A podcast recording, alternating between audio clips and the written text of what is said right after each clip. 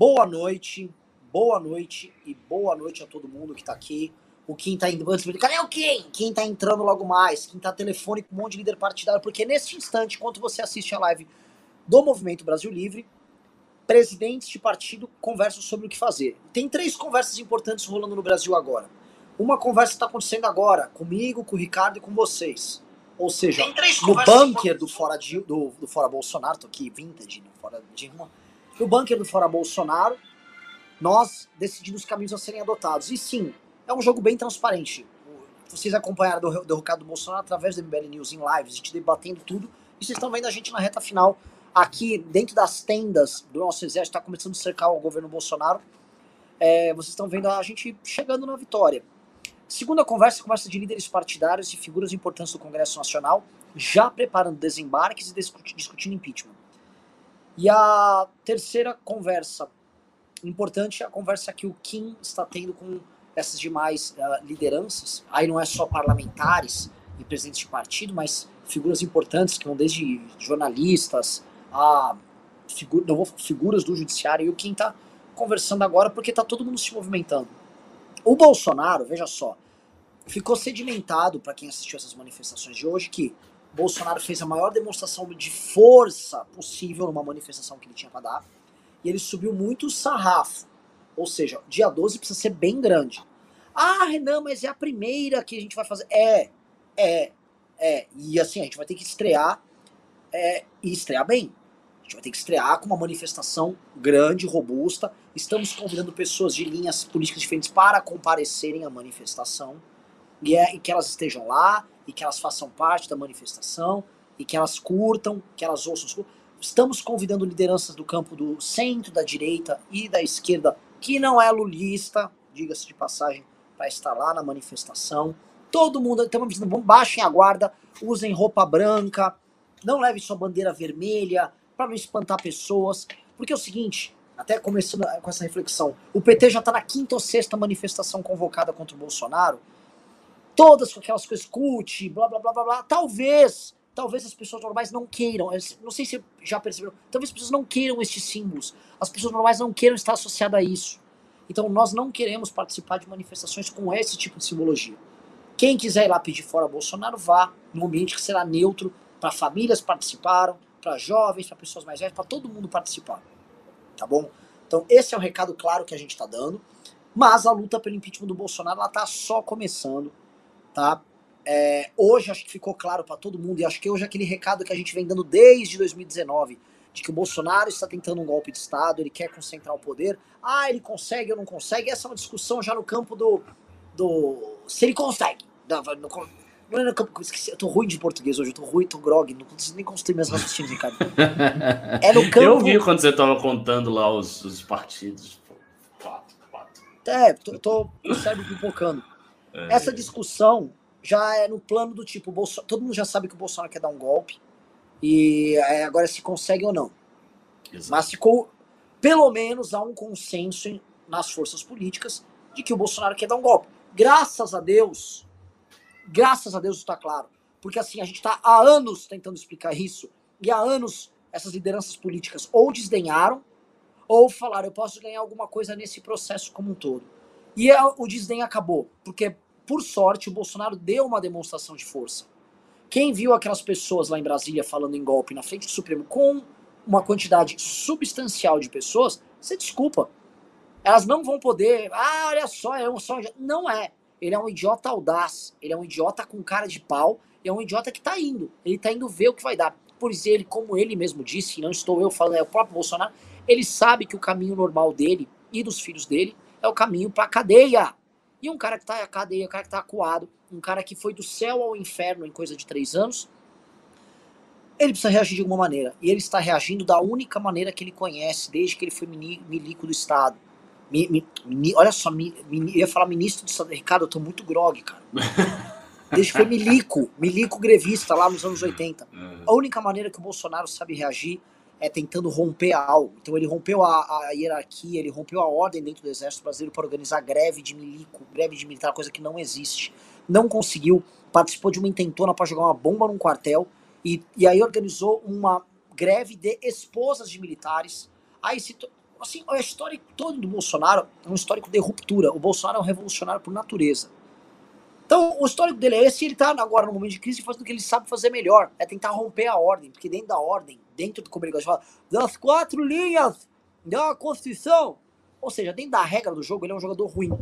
Ele só sabe jogar quebrando a regra, então ele está tentando quebrar a regra, e esse é o game que está dado, tá? Antes de passar a bola pro Ricardo, é, porque a gente está com muita novidade, meu celular está pipocando aqui de mensagem.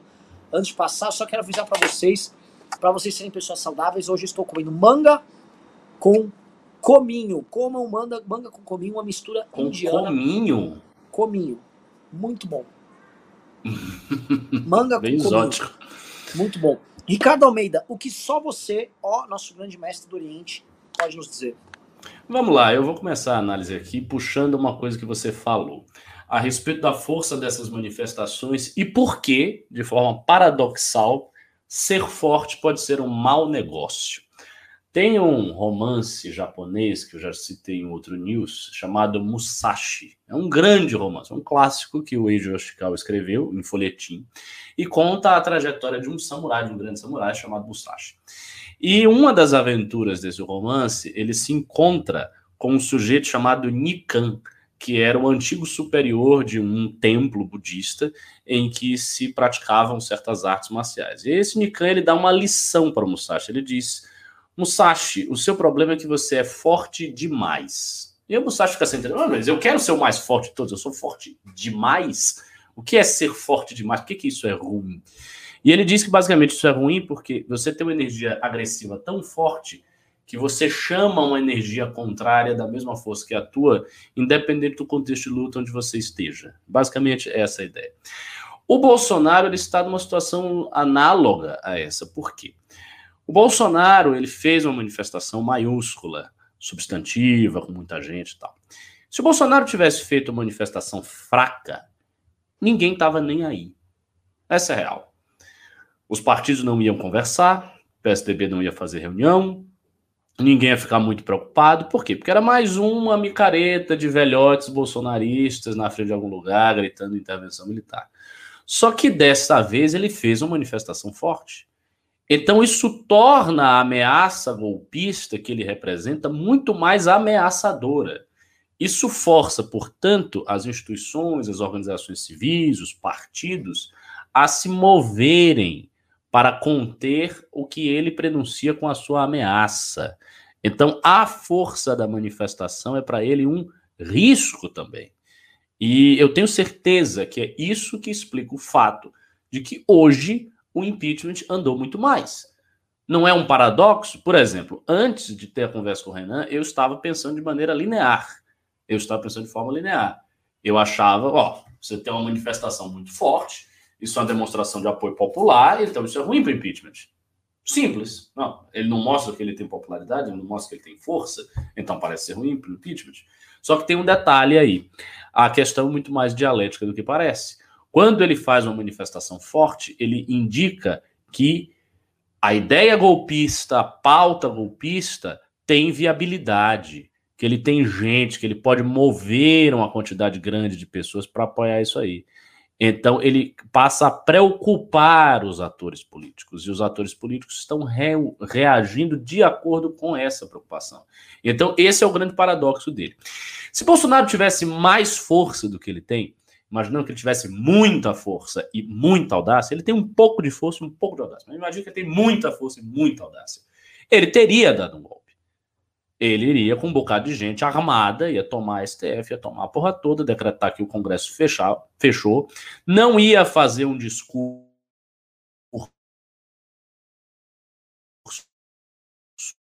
do Ricardo travou. Produção. Produção, Ricardo tá vivo aí? Desculpa. Ricardo, você travou ou não? Este que foi Ricardo travou, pessoal. Oh, põe o Ricardo lá no, no, no, backstage, por favor. Tá travadaço o Ricardo, tá? Uh, agora, belo exemplo que o Ricardo... Ricardo, uh, só vice produção pro Ricardo arrumar, arrumar alguma coisa acontecer na internet, ele volta. Antes eu vou falar, quem tá explicando, cadê o Kim? Calma, o Kim vai entrar, o Kim tá numa ligação com alguém meu importante, então ele vai aguardar. Acalmem, homens de pouca fé. Enquanto isso, por favor, tá vendo isso aqui, ó, suporte Homeberry, mande Pix. Tá? Vocês mandaram muito bem na doação à tarde, eu preciso de doação agora pra noite, tá bom? Vocês estão aqui conosco no bunker do contragolpe, né, no bunker das pessoas que estão trabalhando para derrubar o Bolsonaro. E hoje foi, como o Ricardo estava descrevendo, o dia em que ele movimentou a tropa dele. E nós vimos o tamanho, o tamanho do exército dele. E a primeira coisa é, um, o exército não é pequeno, e dois, o exército não é grande o suficiente para ele conseguir a vitória que ele quer. Eu achei o que aconteceu hoje, a palavra é suficiente. O tamanho da manifestação bolsonarista foi suficiente para que alertasse todos os partidos, alertasse as instituições que ele ameaça, mas suficiente também para demonstrar que ele não derruba poder estabelecido algum com essa turma, tá? Ou seja, o Bolsonaro ele caiu no vale da, da mediocridade. Ele organizou, foi o máximo de, de, esforço que ele pôde ter. Gente do Brasil inteiro foi trazida para São Paulo. O Arthur e o Nando Moura foram fazer o Mamãe Falei lá. E no Mamãe Falei que eles organizaram, né? Foram entrevistar as pessoas. Cariocas, mineiros, baianos, gente do, de todo o Brasil veio para São Paulo. Não houve manifestação nas suas respectivas cidades. Isso quer dizer que se, se houvesse manifestação normal, como é convocada em várias cidades, São Paulo estaria com talvez menos da metade do que teria, sendo que o que teve hoje, o full power bolsonarista, não foi exatamente algo que assuste. É maior do que a média das manifestações todas que vêm sendo feitas recentemente, mas foi o maior esforço estatal numa manifestação desde a manifestação a maior que o PT fez em 2015 tá? Final do ano de 2015. Então, eu acho que é, é, é, importante a gente ter isso em mente, porque esse, esse buraco que o Bolsonaro se colocou, ou seja, essa aposta arriscada que ele fez, ela despertou do, da, da sonolência as malditas lideranças políticas que não têm coragem de se posicionar. Ricardo, conseguiu voltar? Oi, eu, eu tô no celular agora. Meu computador caiu. Eu deixei, infelizmente, pessoal, deixei a fonte do computador no escritório. Mas enfim, estou no celular. Estão me ouvindo bem? Como é que tá aí o, o som? Tá bom? Estamos ouvindo bem. Tá ok, né? Pronto. Sim. Então, voltando ao que eu estava dizendo. Isso, a, o, o, fato de que a manifestação foi forte despertou uma reação que não teria despertado se fosse parte. Se o Bolsonaro tivesse muita força, ele teria dado o golpe, mas ele não tem. Então ele fez uma demonstração intermediária de força. E o discurso dele revela isso. É um discurso que, ao mesmo tempo que ele sobe o tom, como me falou, ele não sobe tanto. Ele sobe pero não mútil, sabe? Dá, dá uma subidinha e vai, vai, vai empurrando mas não é tanto. Ele não chegou e disse, não, nós vamos invadir, nós vamos fazer acontecer, não vou mais respeitar porra nenhuma, isso aqui tem que ser fechado. Ele não fez um discurso claro e ostensivo ele calculou o discurso dele para tentar se manter, ainda que falsamente, dentro dos limites da democracia. Tanto é assim que o tempo inteiro ele falou em nome da Constituição, que é um cara que nem liga para a Constituição. Um dos aliados dele, o príncipe, está fazendo uma nova Constituição. Ele liga para a Constituição de 88, mas ele falou em nome da Constituição. Porque os ministros do STF não respeitam a Constituição e blá blá blá, não sei o quê. Esse tipo de discurso é o discurso de quem está calculando, não foi um discurso natural. Ele está calculando o tipo de reação que as instituições vão ter em relação a ele. Então ele quer sugerir alguma coisa, mas ele não quer se comprometer. Que foi uma coisa muito parecida com certos discursos do Trump na época daqueles conflitos todos, um pouco antes da, da tomada do Capitólio. Também foi um discurso que, no fundo, ele incita sem incitar, sabe? Então, essa foi a, a filosofia do Bolsonaro, digamos assim. E eu acho que isso é, é revelador de fraqueza. Então, assim, a gente, por exemplo, aqui a gente está fazendo essa live muito para aguardar o que, que vai rolar em Brasília. Né? Há boatos, há boatos não, há, há relatórios da inteligência do STF que indicam, indicam que pode conflito Eita. lá em Brasília agora à noite. Vai acontecer? Não vai? O que, que vai rolar? Peraí, eu só preciso de uma coisa, eu tenho que carregar meu celular também. Então eu vou sair aqui um segundinho para tentar resolver isso aqui. Fique tranquilo. Produção, cadê o Kim Kataguiri? Produção, cadê este japonês maravilhoso? Tá? Enquanto isso, vão mandando pix, já entrou mil reais de pix, mas mil reais é pouco, vocês mandaram 35 à tarde. Eu Eu queria pelo menos 20 agora à noite pra gente ter 5 então pra eu fazer impulsionamento quarta e quinta-feira. 25 mil reais cada dia, tá? Queria muito. Novamente, pessoal, eu me sinto muito, cara, no, no Dragon Ball Z, é, quando tem aquela luta do Majin Buu no final, que o Goku enfrenta, ele manda tudo, ele vai fazer uma Genkidama, que é aquele, aquela bola de energia, ele manda todos os terráqueos mandarem energia. Eu tô pedindo pra vocês, façam, façam a Genkidama, mandem. É, ir à manifestação, quem puder mandar a doação, manda. A gente já tá com 4.500 pessoas. Se essas 4.500 pessoas pudessem, cada um mandar 20 reais, são, seriam 90 mil. Eu sei que todos não vão. Então manda aí 20, manda 30 reais quem puder.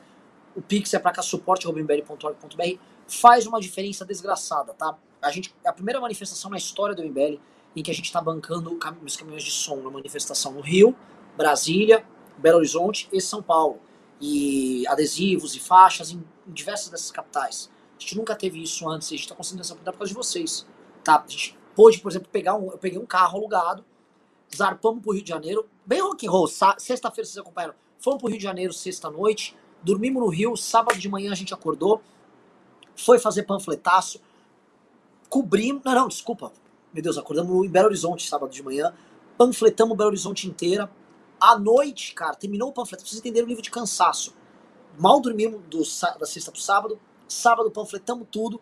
À noite, eu, o Kim e o Liache pegamos um carro e zarpamos pro Rio de Janeiro. Chegamos na madruga pro Rio de Janeiro, dorme pouco, acorda. Eu ainda tive tempo de dar minhas corridas para ficar magro.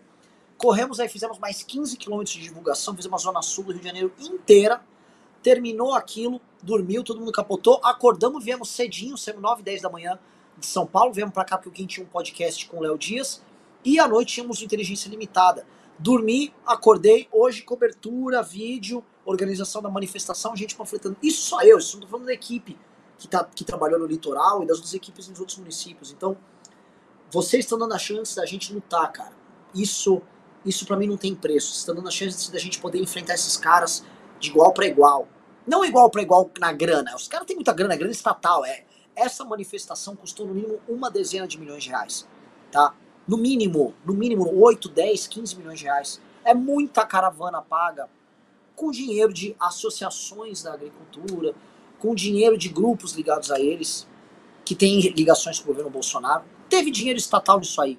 Tá? Essa foi a maior mortadelada desde as grandes mortadeladas bolsonar é, petistas.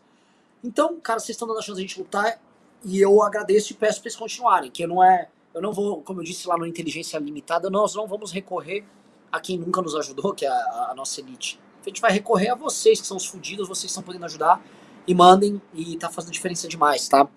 Uh, outra coisa que é importante a gente listar aqui, tá, pessoal que tá acompanhando a live, é a, a incrível, a, o assombro que o, a política tá tendo diante do quadro atual do Bolsonaro, em que eles estão olhando assim, nossa, mas é, é muita viro, como é que como é que pode o pessoal quebrando as grades lá do STF, presidentes de partido falando isso? O Bolsonaro avisou que ia fazer isso, os caras estão há dois anos avisando que fazer isso. Eu fico um pouco em choque, porque, em tese, os presidentes do partido eles são muito bem remunerados para entender de política. Mesmo que fosse entender de política para os seus interesses mais baixos e escusos, tá? Coisas que eles cuidam, esses interesses eles cuidam com muito carinho.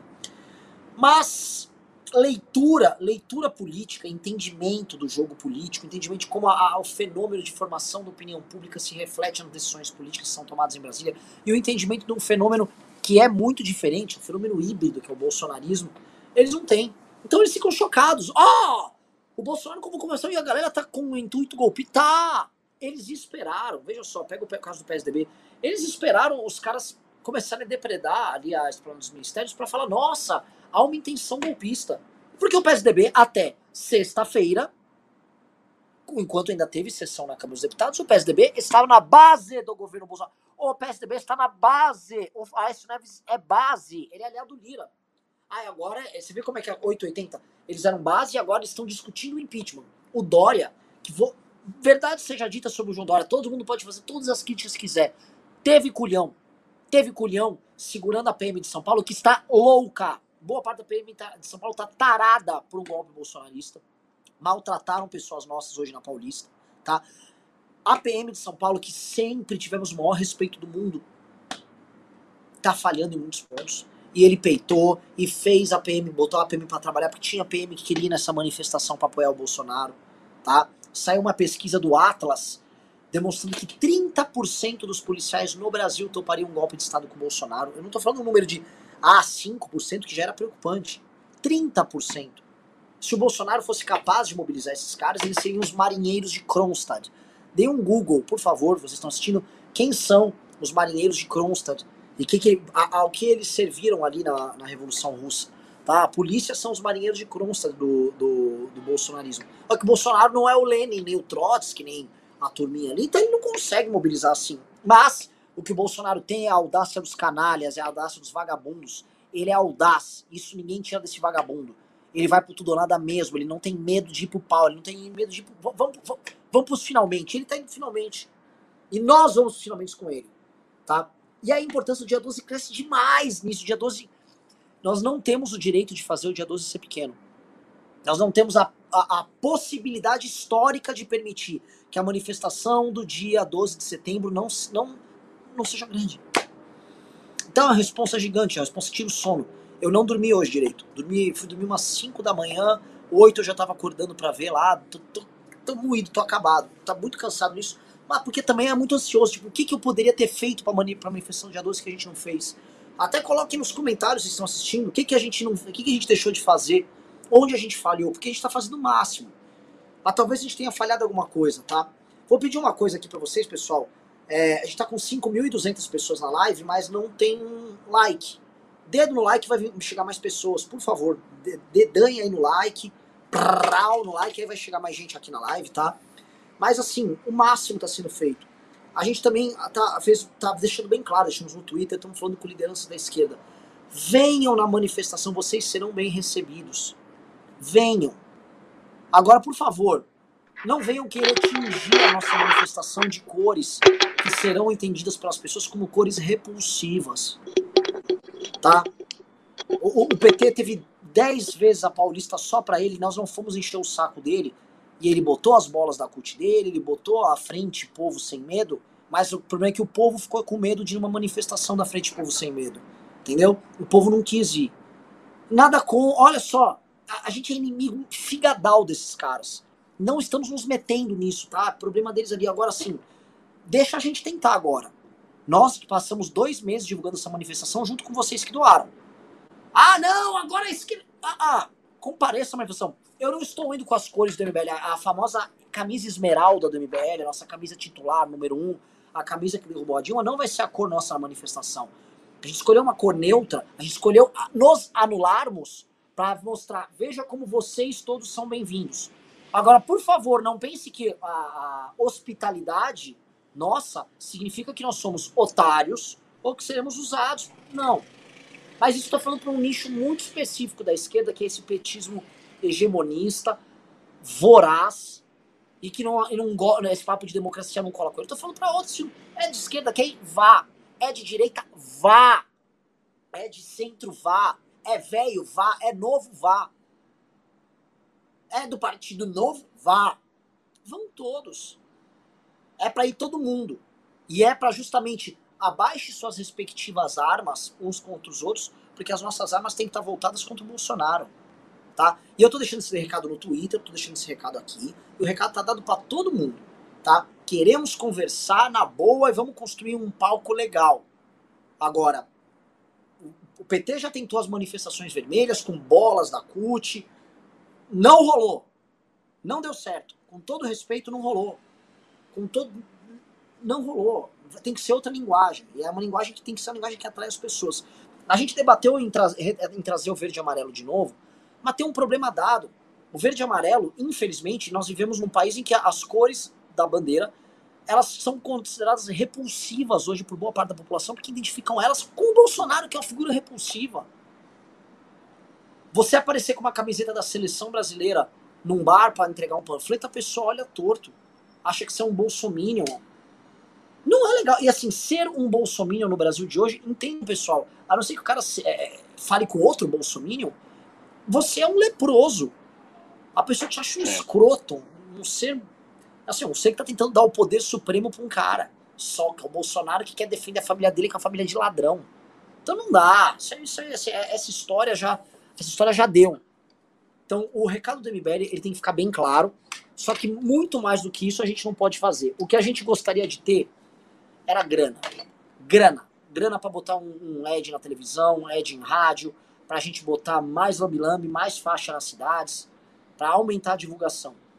De resto, meu querido amigo, é, é, o resto é o nosso trabalho. Ricardo Almeida, como você vê essa construção? Bom, eu, eu peguei a sua fala pela metade, né? Eu vi você comentando. Tá bom de som? Eu estou um pouco distante do celular? Acho que sim. É, eu Pode vi assim sua fala pela metade. Um mas tá bom. Deixa eu, deixa eu tentar aqui.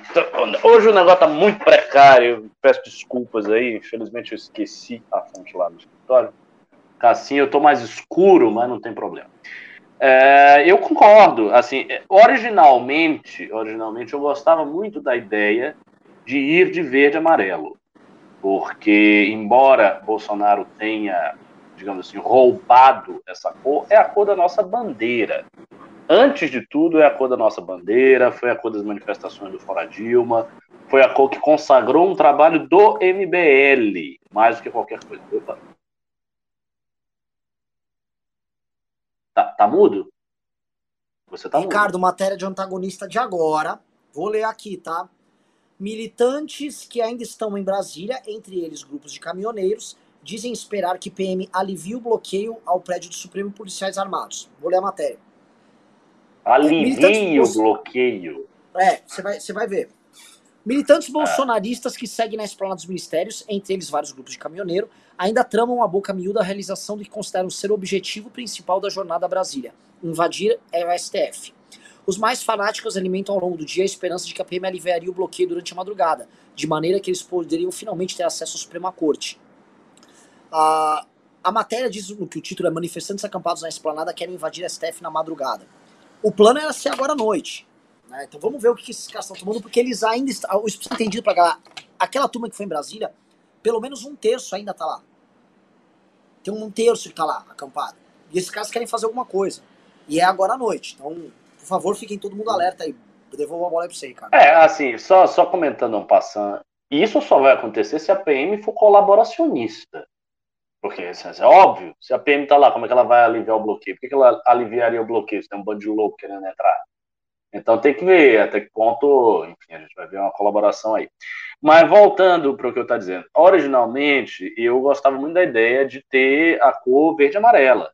É a cor da nossa bandeira, foi a cor das manifestações fora Dilma, foi a cor que a gente consagrou e foi uma cor que o Bolsonaro roubou. Então, a manifestação seria a recuperação de uma cor que o Bolsonaro roubou. Porém, é, ela, a, a cor verde amarela, de qualquer sorte, fica muito associada às manifestações contra a esquerda naquela época. Então, sair de branco tira um pouco dessa associação. É, a gente está convidando todo mundo, todo mundo será convidado todos os presidenciáveis, todas as lideranças políticas de oposição, todo mundo que quer vir, públicos os mais diversos, a gente vai chamar. E é isso mesmo. Todas as pessoas que estão contra o Bolsonaro podem ser bem-vindas na manifestação do dia 12, sem exceção, sem exceção. Uh, a gente tem que apenas fazer algo que não implique em brigas internas, em disputas, em algum momento ruim. Então a gente está construindo a manifestação para isso, para ser uma coisa bem pacífica, bem ordeira, que todo mundo de qualquer tipo enfim, de ideologia que tenha possa ir e vamos aguardar para que isso se concretize. Ah, é, cara, então assim, é, os sinais, pessoal, estão sendo dados agora, é, mas a gente vai ter que ter uma semana bem quente em Brasília. Porque os partidos, depois do que aconteceu hoje, percebam, vou falar, repare bem, repare bem, querido Ricardo, esse abestado do senhor Bolsonaro tá em. Parei meu, meu cisma. O abestado do, do Bolsonaro, ele, ele deu uma declaração que ele não vê mais a autoridade no senhor Alexandre de Moraes e que ele descumprirá qualquer decidido, qualquer julgado pelo Alexandre de Moraes. Ele falou e isso foi dito, e então ele tem que botar em execução. Ou ele vai passar o seguinte: o que mais o militante bolsonarista precisa fazer para que o Bolsonaro faça sua palavra valer? Ué, botou bastante gente. Então, assim, o Bolsonaro Essa hoje é bravateou. Ele falou: não vou cumprir nada que vai do Alexandre de Moraes. Beleza, o que, que vai ser feito? Porque eu tenho Exato. certeza que nos próximos dias o Alexandre de Moraes terá novas, novas, novos julgados. A começar pelo pessoal da ProSoja, que ele bloqueou as contas deles e mandou fazer uma busca e apreensão. Vai ter gente que vai em cana agora, além do, além do presidente da ProSoja. Tem uhum. mais coisa para sair daí. E aí, como é que vai funcionar? Sai a hum. canetada do Alexandre de Moraes, o Bolsonaro vai bloquear a Polícia Federal? É vai... isso. É. Então, é. isso, assim, nos próximos dias, o Bolsonaro vai ter que ver se essa autoridade a ele conferida pelo povo de acordo com o artigo 1 da Constituição vai valer, ou é só bravata, tá? O que eu acho, sim, o Bolsonaro, ele teria que ter feito, se ele, se ele quer permanecer nesse jogo de, esse jogo golpista, ele teria que ter agido hoje. A ação que acontecer Também hoje. acho. Também acho. Como é que ele vai mobilizar novamente essas pessoas uma outra? É muito caro. Tá todo mundo já ligado no que ele quer fazer. Não há mais nenhum efeito surpresa que ele possa dar. Todos os partidos têm. E outra coisa, existe o Day After em Brasília, amanhã. Amanhã tem Câmara dos Deputados, tem Senado Federal, todos os partidos estão assustados, está acontecendo. O Lira está sob pressão.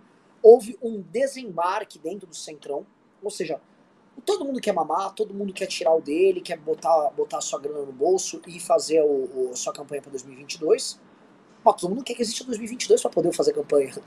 E todo mundo tá olhando assim, hum. cara, esse cara Sabe quando os caras finalmente estão acreditando naquelas coisas que a gente avisou? Então os uhum. caras agora estão entrando no, no papo. Havia um, uma balança de poder é, dentro do centrão, entre o centrão mais alto clero, tipo MDB, próprio PSDB e a turma do Lira, que é uma turma muito baixo clero, e isso está começando a pender para o outro lado, que é a figura do Marcelo Ramos, que é o vice-presidente da Câmara. Isso para ser entendido, galera. O vice-presidente da Câmara começa a ganhar muita força. E aí começa a surgir um movimento interno na Câmara de esvaziar o Lira. E eu não sei como é que funcionaria isso. Você pode até querer destituir antes do Bolsonaro o próprio Lira. Esvaziar o Lira, porque o Lira, gente, lembra que a gente comentou que o PP era a última linha de defesa do Bolsonaro. Era o Ciro Nogueira e o Arthur Lira, eles são a última linha de defesa contra o impeachment. E quebrou a linha de defesa, acabou o governo. Hoje a gente fez conta, dando o PSL, tirando que os 15 deputados impeachmentistas, dando o, o republicanos e dando o PP inteiro pro Bolsonaro, mesmo assim consegue passar o impeachment. É. Agora, a pressão teria que ser no PL. É o, é, é o PL, que é o partido do vice-presidente da Câmara, do Marcelo Ramos, que é flagrantemente impeachmentista. Tá? Então, a, a, a, estratégia para o impeachment ela começa a ser traçada.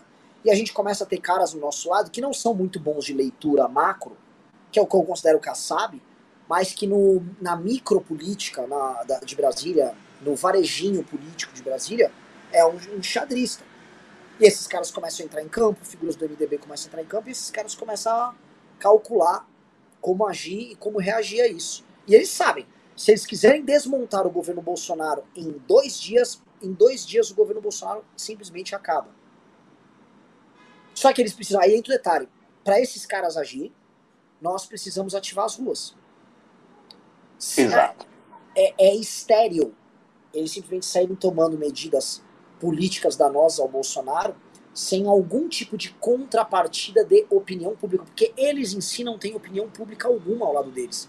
Ninguém está mobilizado junto com o PSD. Ó, oh, Kassab e Pacheco, nos liderem rumo a. Não, não tem nada disso. Então, sim, esses caras esperam que outras forças façam esse trabalho. E uma dessas forças está aqui na frente de vocês, que é o Movimento Brasil Livre. Ricardo, Exatamente. Passo a bola. Exatamente. Não, não, não, você, você falou tudo. E existe uma questão de liderança que é o seguinte: essas figuras aí, elas não são líderes de processo nenhum. Então, o fato de elas não serem líderes faz com que elas também não tomem posições sem que uma liderança espontânea civil surja e faça alguma coisa. Como foi na época da Dilma. O impeachment da Dilma basicamente foi isso. Se o MBL e os outros movimentos não tivessem feito alguma coisa, a Dilma não teria sido impeachmentada. Porque nenhum grande político tinha a liderança para ir lá na frente e exigir o pedido de impeachment. O próprio Aécio, que teria sido o maior beneficiário disso, de fato, porque ele sai da eleição da, da Dilma muito fortalecido, o Aécio se acovarda e some e diminui muito no processo. Veja a atual carreira do Aécio. O Aécio hoje é uma relações públicas do Bolsonaro no PSDB. O sujeito, o sujeito que quase foi presidente do Brasil. Sujeito que foi a maior liderança, digamos assim, entre aspas, de direita naquele período. O Aécio foi elogiado pelo Olavo. O Aécio, o Aécio era, veja, o Aécio era o cara para ter liderado o processo de impeachment da Dilma. Se ele tivesse liderado aquele processo, o Aécio seria presidente. Não seria o mas seria o Aécio. E, no entanto, não aconteceu. Claro, depois a gente descobriu que o Aécio estava envolvido com esquema de corrupção, da Lava Jato, tinha uma, uma série de outras coisas além nos bastidores que também explicava a postura pública do Aécio. Mas o fato é que essas lideranças não vão liderar. Elas vão esperar que alguma resposta emerja da sociedade civil. E a partir dessa resposta, os caras vão se mover. Então, eles vão se mover pelo dia 12 e pelo dia 7.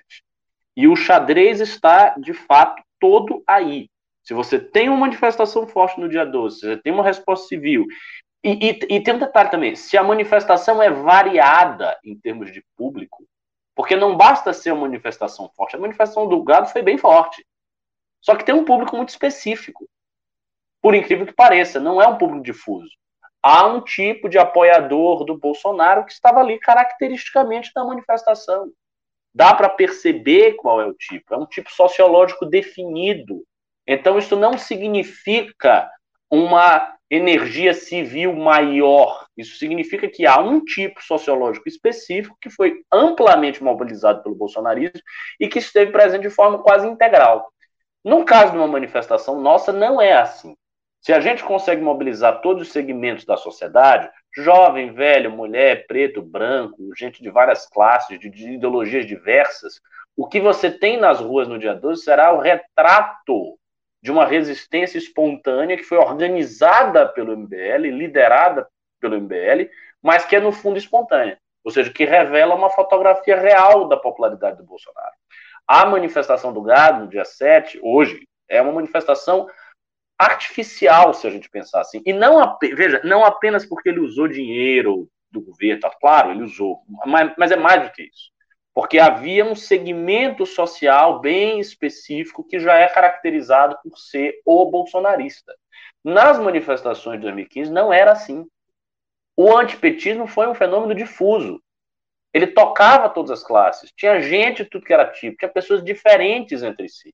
Claro, havia uma certa unificação estética e ideológica por conta dos slogans da direita, isso existiu, mas o segmento social que foi um segmento muito amplo no caso do bolsonarismo, não é mais. E no dia 12 pode voltar a ser. Então, eu acho que isso também vai ser levado em consideração nas análises que os partidos fizeram. Os partidos vão estar fazendo análise com a lupa nesse fenômeno. Mas, por favor, você, você ia falar, Renan? Deixa eu já pedir um negócio para você, Ricardo. Que está se mexendo, está com uma luminária atrás e seu celular fica regulando a luz. Esse hora você fica todo preto, agora está todo preto, depois tudo branco. Eu sei, mas como é que eu paro isso? Não sei, tenta mudar de Não. posição para ficar com um lugar onde sua cabeça não pega o, o, foco da luz ali. Tá? Ou mudar de lado, não sei, tenta fazer um. Tá, eu vou, eu vou tentar me adaptar aqui. Não, não, não. É só arrumar isso aí. É, é... Gente, o Kim, tá todo mundo cobrando o Kim, cadê o Kim? O Kim tá, não sai do telefone, eu mandei mensagem agora. Ele tá no telefone com os caras, gente. Tá? Aguardem que. Aqui é uma live assim, a gente tá trabalhando e trabalhando. Já entrou, pessoal, 7 mil reais de Pix, eu queria pedir 20. A meta é 20 mil reais para live agora da noite, para a gente conseguir, em resumo, ter cinquentão para fazer impulsionamento para os próximos dias. Eu não gosto de ficar na posição que eu tô, eu não gosto de ficar nessa posição desagradável, de ter que ficar pedindo dinheiro. Eu acho constrangedor, eu acho que a gente nem merece fazer isso. Tá? Eu queria que o MBL fosse, eu queria que o MBL fosse do tamanho do que os nossos inimigos julgam. Mas infelizmente ele não, ele não é desse tamanho. Então assim, é, é, é, isso, é, isso é meio triste, isso aqui é, é a parte que é problemática do movimento brasileiro. É um movimento que ele é insuficiente do ponto de vista dos recursos financeiros, mas ele faz o suficiente para poder existir. Né? Então a gente vai segurando a nossa onda aqui. O que, você tinha falado que eu tinha levantado o dedo? Que eu tinha um insight legal que eu ia trazer sobre algo que você estava falando e eu acabei esquecendo. Ah, eu estava falando sobre o fato de que é, existe uma, uma especificidade no segmento social bolsonarista. Diferente do Fora Dilma, diferente do dia 12. Ah, sim! Uma... É, é, é, o Rodrigo Constantino, isso precisa ser entendido. Ele acordou hoje, né, tarado, lá em Miami, que ele não é nem homem de vir nas manifestações aqui, porque o Constantino não é homem, o Constantino é um bosta. O famoso bolinha de soja. O Constantino, ele falou assim: é, MBL, vocês nunca levaram ninguém às ruas. Está vendo a manifestação do presidente? O povo está lá. Viu que não foram vocês? Ou seja, há um problema dado com esses caras conosco nas manifestações do Fora Dilma. Porque o Bolsonaro foi desnecessário nas manifestações. E o Ricardo apontou um lance porque os caras não entendem como funciona o MBL. O MBL é visto como uma ferramenta que as pessoas têm à disposição delas, para muita gente, para protestar, para expressar suas opiniões de desconforto, descontentamento com determinado governo e também para encaminhar elas para uma determinada tese ou uma antítese política algo que está dado, entendeu? Então, o, o, o, MBL, por exemplo, tá agora. Qual é a função dele? Não é fazer as pessoas irem lá dia 12 e vá seguir o MBL. Como foi a manifestação do Bolsonaro hoje? Hoje as pessoas foram lá outorgar ao Bolsonaro o poder para que ele desse um golpe de Estado. Esse foi o tema da manifestação. O MBL, como ele não tem essa pretensão, ele também não é um movimento de um líder populista carismático, ainda. Brincadeira, mas não é um movimento. Então o MBL, ele é um articulador dos sentimentos da sociedade civil, transformando elas em ações políticas, ao ponto de isso se transformar numa força política que leve a um determinado objetivo. Entendeu, Constantino? Isso é um trabalho muito mais sofisticado. Então não é que as pessoas foram às ruas em 2015, 2016 por causa do MBL, caro bola de soja. As pessoas foram às ruas por causa de uma pauta e de um sentimento que se tornaram viáveis porque nós somos capazes de articulá-lo dentro da sociedade e dentro das instâncias de poder. Isso demanda uma sofisticação e um entendimento do que é política que um imbecil como você não tem, porque, Constantino, você é um bosta. Entendeu, Constantino? Então, óbvio que ninguém está indo lá falar, Renan, você está mais magro. Milhares de pessoas vão lá elogiar minhas maratonas. Ou vão falar, Ricardo, queria ver seu turbante. Que jogador. Não! Seu bosta, Constantino Bostinha. As pessoas estão indo lá dentro de uma pauta que nós ajudamos a construir, articular. Articulamos sentimentos difusos, de gente difusa. Gente que não era pra estar tá junta, vai estar. Tá. Lembrando que as pessoas que saíram às ruas em 14, 15, 16 nunca saíram às ruas juntas para nada. E elas foram tirar o PT. Agora, essas pessoas sendo tirar o Bolsonaro também não saíram juntas em manifestações. Só que o desenho disso, a construção do discurso, a construção das possibilidades, isso é construção política e é por isso que o MBL é especial. É por isso que o MBL é diferente. É por isso que passa ano, entra ano, sai ano, as pessoas ficam se assombradas. Oh, por que eles não acabaram? Porque nosso trabalho é diferente, porque quem nos acompanha é diferente. Quem nos acompanha tem um nível de maturidade política muito acima da média, não só da política aqui no Brasil. Eu falo em categorias internacionais, eu falo nos Estados Unidos, o que o MBL propõe é, é sofisticado para a direita americana, é sofisticado para a direita europeia. Porque a política brasileira, não se iludam, ela é muito mais complexa que a política desse país, mas incrivelmente mais complexa. Existe muita gente que comenta, Ricardo, ah, ser advogado no Brasil é muito mais difícil do que ser advogado nos Estados Unidos, que as leis são mais simples, tem muitos julgados lá, é coisa mais fácil. E de certa forma é, um advogado aqui no Brasil é um, é um, é um acrobata. Fazer política também. Milha, é, assim, milhares de forças políticas, partidos, tudo misturado, teses absolutamente confusas, uma burocracia estatal que também tem representação política. É difícil fazer política aqui. E o trabalho que a gente faz é, então, assim, respondendo bosta do Constantino, que sempre ser respondido, você não entendeu nada do que é o MBL. Você escrever um tweet desses mostra que você não sabe nem como atacar a gente, porque você nem sabe direito o que a gente é. Tá? Devolva aí a bola pro, pro, pro Ricardo. Ó, o pessoal tá falando aqui, vamos de branco, outros vão com a cor que você quiser. Pessoal, ninguém vai obrigar você a entrar de branco na manifestação. Agora nós recomendamos, como boa fé que você deu exemplo indo de branco, você que está conosco na live, você é um organizador da manifestação. Você é Exato. dono da. Você tem você tem responsabilidade sobre ela. Então dê o exemplo. Porque a gente está falando de branca para dar o exemplo, para depois o cara que é de vermelho com uma estrela do PT afastar os outros, aí você vai falar, eu, eu que estou organizando a manifestação, estou indo de branco. Será que você não pode ter a presença de espírito, a, a sensibilidade de deixar de lado sua preferência pelo PT? Porque a gente podia chamar a manifestação de só nem Lula nem Bolsonaro. Uhum. Manifestação da terceira via. Podia.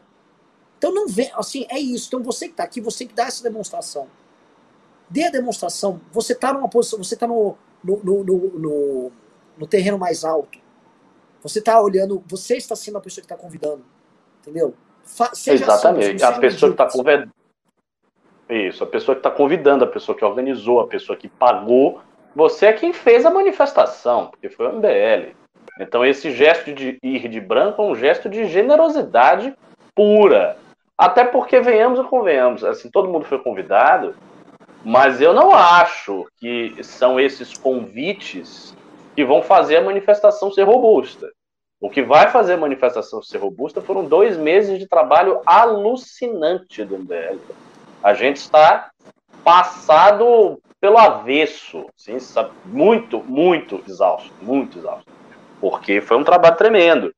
Então, é um gesto de, de magnanimidade, né, nobreza. É, sobre isso do Constantino, dele achar que as pessoas não foram por conta do MBL, você teve um ponto aí. Né? É claro que as pessoas não foram celebrar o MBL, porque o MBL não é e não pode ser personalista. A nossa concepção de Brasil é uma concepção que é antipersonalista por essência. Por quê? Porque nós reconhecemos nesse tipo de populismo personalista um dos males da política brasileira que se arrasta desde muito tempo. A gente está organizando um documentário para falar sobre o Estado de São Paulo e sobre a Guerra de 32, em que o vilão, digamos assim, do filme é o Getúlio, que foi o primeiro e maior de todos esses, esses líderes personalistas que o Brasil já produziu. Né? Então, assim, a ideia política maior e estrutural do MBL é contrária ao personalismo. Ainda que nós tenhamos figuras que se destacaram ao longo desse tempo, o Kim, o Arthur, uh, o, o Rubinho agora, o próprio Renan e tal, a ideia não é que seja um movimento de uma pessoa. A ideia é que seja um movimento da sociedade civil. E isso, isso é o que diferencia o MBL de tudo que se tem, porque o MBL, ao mesmo tempo, não é um partido, né? nós podemos até ter um partido, mas não, não, não somos um partido. Não nascemos como um partido. Nós não, não surgimos como uma legenda, nós surgimos como um movimento. E não somos um movimento para uma pessoa. Por exemplo, por que, por que, que os bolsonaristas nunca conseguiriam criar um movimento? Isso é uma questão que eu sempre me faço, sempre reflito sobre isso. Por que, que eles nunca criaram um movimento forte o suficiente para dar testa no MBL? Eles poderiam ter feito isso. Eles tinham dinheiro, eles tinham parlamentares, eles tinham o governo federal na mão, eles tinham condições, veja, bem mais favoráveis do que as condições do surgimento do MBL. E não fizeram. Por que, que eles não fizeram? Porque não há propósito no bolsonarismo em fazer um movimento dado que a pauta única e fundamental do bolsonarismo é defender o Bolsonaro. Não tem sentido criar um movimento. A não ser que fosse um movimento Bolsonaro. O, que é uma coisa, assim, francamente estranha. Né? Um, um movimento que é a pessoa. Nem os movimentos mais personalistas da história, como nazismo e fascismo, foram assim, eles eram movimento, acho tudo.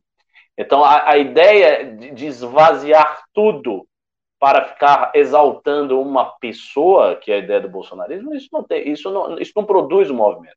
Você não consegue se articular, você não consegue organizar pessoas para fazer isso o tempo todo, a não ser tipos de pessoas que não vão organizar nada, como, por exemplo, os oportunistas, muito oportunistas, os carreiristas, né? ou, a, ou, ou, as pessoas que têm um fanatismo pessoal pelo Bolsonaro, que são fãs do Bolsonaro, e é o tipo de gente que não organiza. Por que, que o MBL consegue organizar? Porque o MBL tem pessoas que gostam, sobretudo, do MBL, pessoas que vestem a camisa do movimento, pessoas que querem se integrar no movimento. Essa nova safra, essa militância que está surgindo aí da manifestação do dia 12 é exatamente assim. São pessoas que estão se integrando ao MBL, antes de tudo.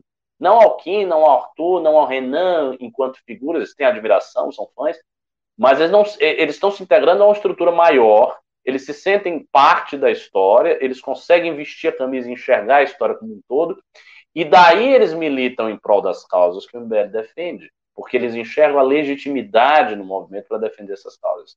Então, essa lógica é muito diferente. E é por isso que os bolsonaristas não conseguiram criar um movimento como o nosso. Nunca conseguiram e não vão conseguir. Porque, inclusive, serão derrotados. Ou serão derrotados agora com o impeachment, ou serão derrotados na eleição de 2022. Bolsonaro não vai ganhar de jeito nenhum. A, essa história para o Bolsonaro ela acaba necessariamente mal. Ela pode acabar mal para o Bolsonaro e um pouco melhor para o país, caso ele seja impeachmentado, ou pode acabar muito mal para o Bolsonaro e muito mal para o país, que é quando ele vai perder a eleição de 2022. Mas ele não vai conseguir voltar, dar a volta por cima e ganhar em 2022 e escapar do impeachment. Isso é praticamente impossível para ele. Não tem, ele não dispõe de cartas na manga para fazer uma coisa dessa. Então, o que vai acontecer é a deterioração da sua imagem. A imagem será deteriorada cada vez mais, como já está. E não vai haver mais movimento bolsonarista nenhum depois disso. O que vai haver é o velho MBL de guerra e, acabou. Enquanto movimento, é a única realidade que a gente tem aqui na vida. E é verdade, e assim falou Ricardo Almeida. É, pessoal, chegamos a 10 mil Pix, meta de 20. Vambora. Uh, vamos falar sobre Brasília, tá? O Pacheco cancelou agora, o presidente do Senado cancelou agora, pegar aqui, vamos lá, vamos lá, vamos lá. O, as, as reuniões de comissão no Senado dias 8 e 9, tá? Ou seja, as reuniões de comissão que iam ter no Senado amanhã e quinta-feira foram canceladas. O que isso quer dizer, tá? Basicamente estão interrompidas as atividades parlamentares no Senado. O Senado interrompeu sua atividade parlamentar e por quê? Veja só, o Bolsonaro ele fez igual ele fez no dia 26 de maio de 2019. Ele convoca uma manifestação de cunho golpista e depois ele chama os presidentes dos poderes para sentar. Em 2019 uhum. eles sentaram e fizeram o acordão, que é o acordão que salvou o Flávio Bolsonaro e que redundou no fim da Lava Jato e no Lula sendo solto. Agora, como não há mais nada a se negociar e tudo que o Bolsonaro quer é acúmulo de poder, agora ninguém vai se reunir com o Bolsonaro, os presidentes dos poderes já avisaram que não. E o Pacheco cancelou as atividades do Senado, porque tinha pauta do Congresso, da Câmara dos Deputados indo para o Senado para ser votado. Parou. Uhum. O, que o, o que o Pacheco está sinalizando, o Pacheco que está indo para o partido Kassab, que é o PSD, é: meu irmão, você saiu da casinha e nós vamos botar agora a bola no chão e vamos ver o que vai ser feito. É sabido que essa semana, conforme a gente discutiu, estamos para ter declarações do MDB, PSDB, PSDB já praticamente certo, MDB também, e o PSD, que é o partido do Kassab, de aderir a impeachment. De abandono do governo e aderência a impeachment. E não há. A real, Renan, é o seguinte, eu, eu, desculpa interromper. Ninguém aguenta mais esse filho da puta. Vamos falar sério, ninguém aguenta mais. Esse, cara, esse cara já deu. O cara tá dois anos causando, tretando, criando confusão. Ele não faz nada pelo país. Esse cara é um inútil. Ele tem que ser impeachmentado direto. Não, não tem sentido manter esse idiota aí, pô. Sinceramente, qual é a lógica de manter este imbecil na cadeira presidencial? A troco do quê? Antes nada. de, de é passar nada. liberado para tratar disso, mas respondendo, é porque todo mundo achava, e esse é o ponto que o Bolsonaro encerrou. E é por isso que a análise aqui no MBL News é uma análise diferenciada. É porque eles, esses caras achavam que o Bolsonaro estava só de paspalhice e queria fazer essas paspalhices até o fim do mandato, ficando andando de moto, me tome, fazendo essa coisa deles e segurar. E eles, bem, enquanto isso, emenda e grana e duplica o fundo partidário e jogo que segue. Essa era a estratégia deles. Eles achavam que iam conseguir levar. O que eles entenderam, ah, finalmente, é que, nossa, caralho, mas ele quer, dar, ele quer dar o golpe mesmo. E tem gente que acredita nisso. E não são 20 tiozinhos numa Kombi. Tem gente pra caralho que quer dar golpe. A infiltração nas polícias militares, e esse é o ponto que eu ia comentar para passar pro liberal mais do que as manifestações, a infiltração na polícia, e ela ocorre de forma assustadora no Distrito Federal, mostra que há, em pontos nevrálgicos do Estado brasileiro, uma contaminação bolsonarista, ou seja, o bolsonarismo é como se fosse um coronavírus, que ele entra em órgãos específicos e mata. Então, o coronavírus atinge o pulmão pra caralho, atinge o rim pra caralho, ele gera falência do, do rim, ele faz você perder a capacidade de respirar porque ele destrói seu pulmão.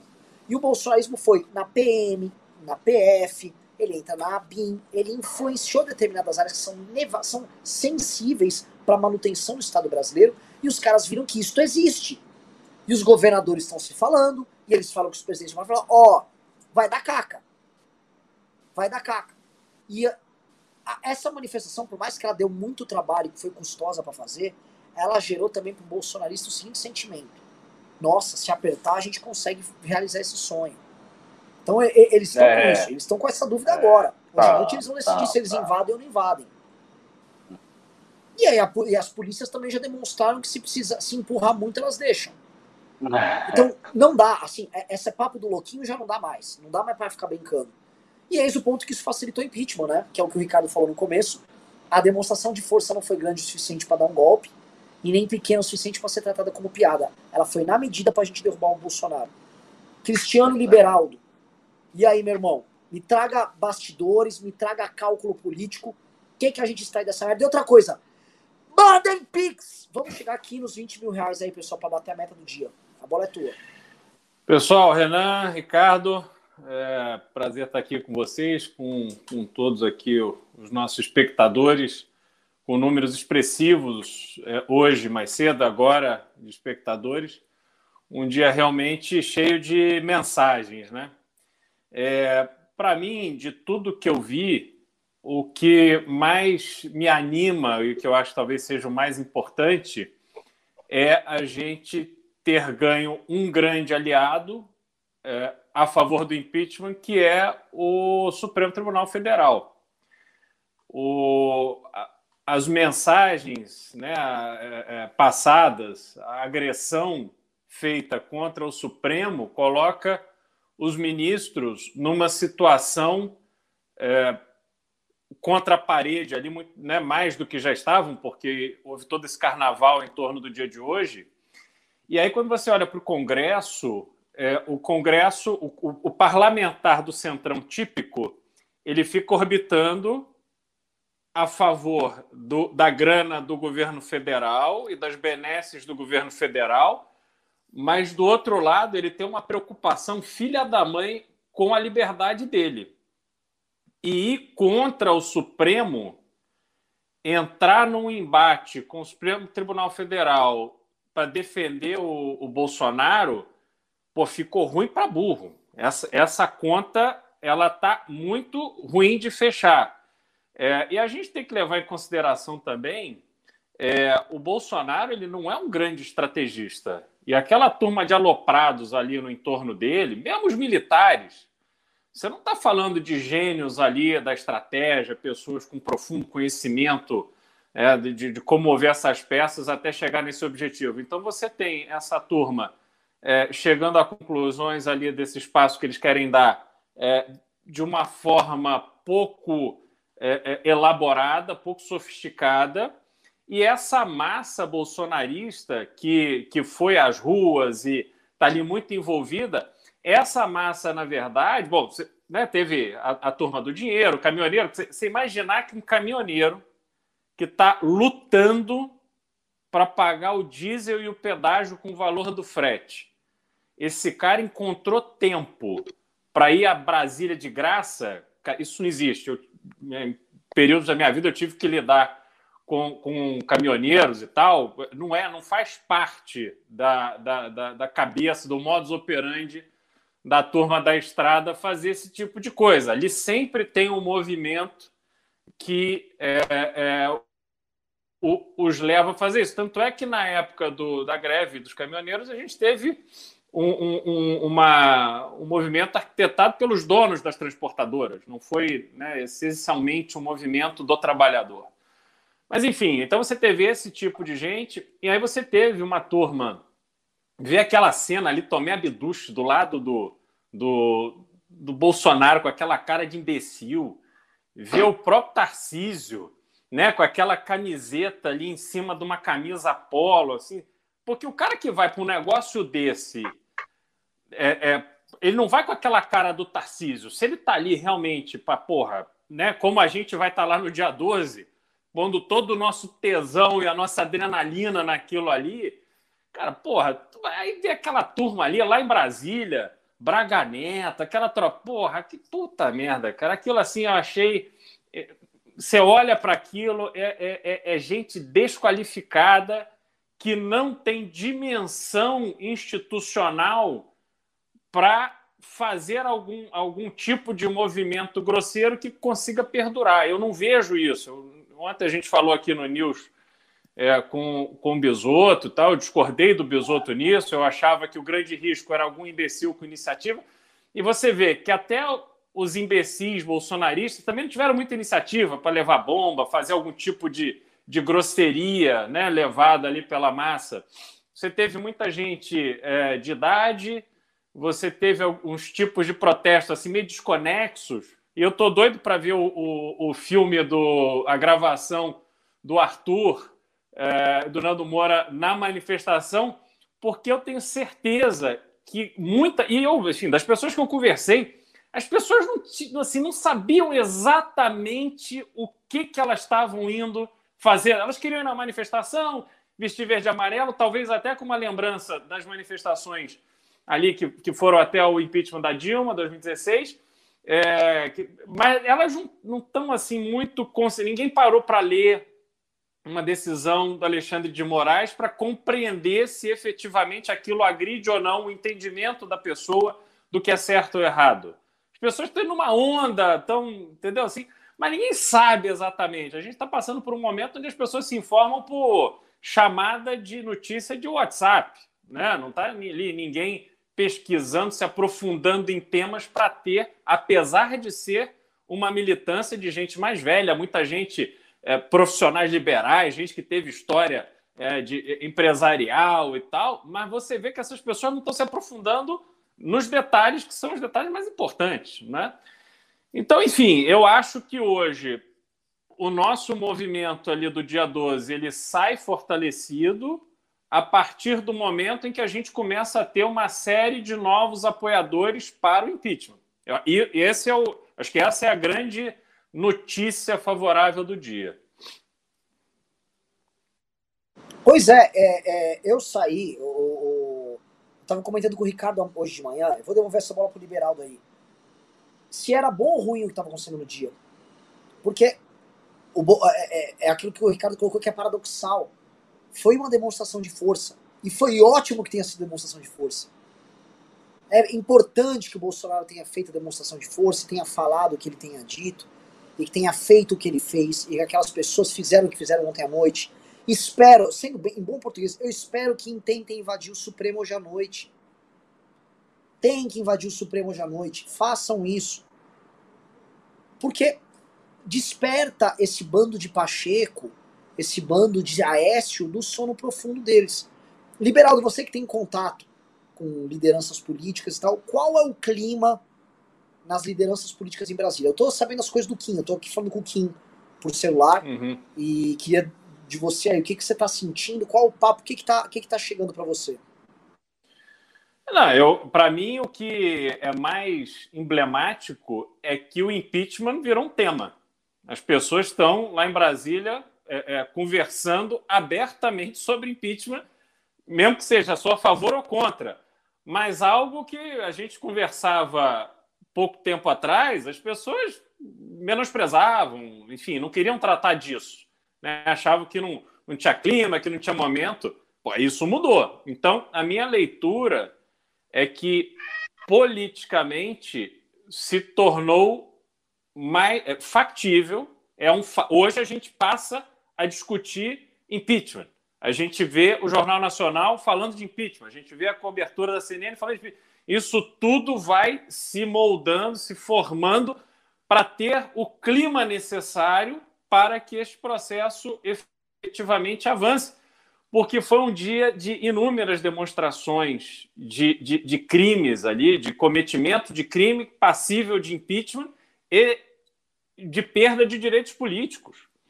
Então, eu acredito que isso mudou. Eu vejo todo esse movimento, os governadores se posicionando, o PSDB parece que se né, que desencantou, o Dória finalmente se posicionando de forma clara, é, PSD se posicionando ali, dizendo que, olha, veja, se, começa, se, se continuar nesse ritmo, mas é óbvio que vai continuar nesse ritmo.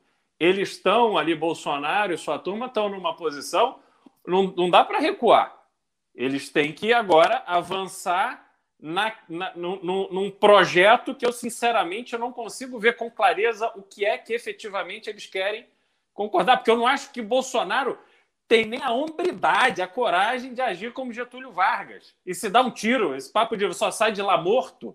Porra, esse é um vagabundo. Você é vagabundo. Nossa, a gente é... tem um Porra. histórico com isso, hein, Liberaldo? com isso do Getúlio. Maldoso é.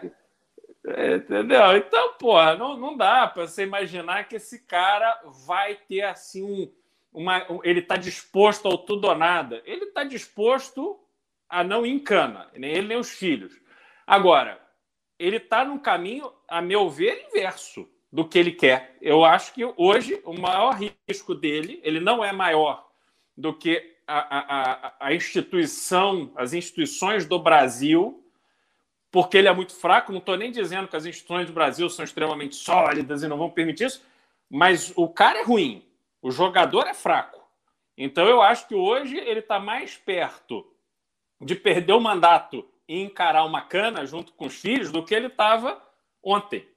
Entendeu? Então eu não tô assim, o clima que eu vejo em Brasília é, é um clima ruim para o Bolsonaro. Eu, eu sinto que hoje a gente está no momento em que dia 12 vai ser muito importante. As pessoas que estão aqui nos assistindo, elas precisam ter essa consciência de que toda a ajuda que elas estão dando nos PIX, nos PIMBAs aqui há semanas, mas que agora está clara a dimensão que a gente precisa dar para o dia 12 como resposta da sociedade e cobrança da sociedade para que tanto Congresso quanto o Poder Judiciário tomem as medidas necessárias e cabíveis para que a gente retome o Brasil para o trilho, porque não dá para a gente ficar nesse, nesse nível de loucura mais um ano e meio, dois anos.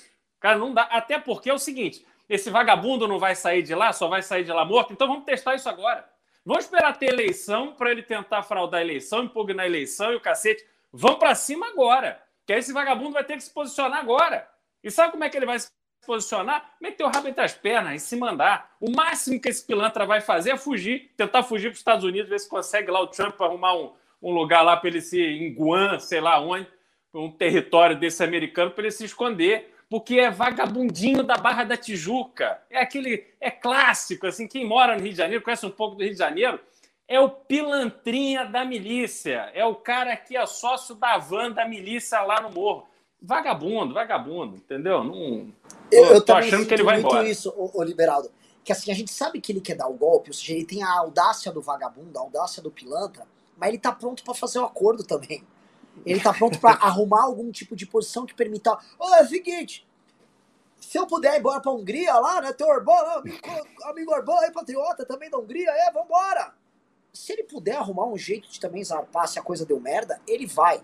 E o Bolsonaro, né? Sabe o que me deixa mais puto, Beraldo?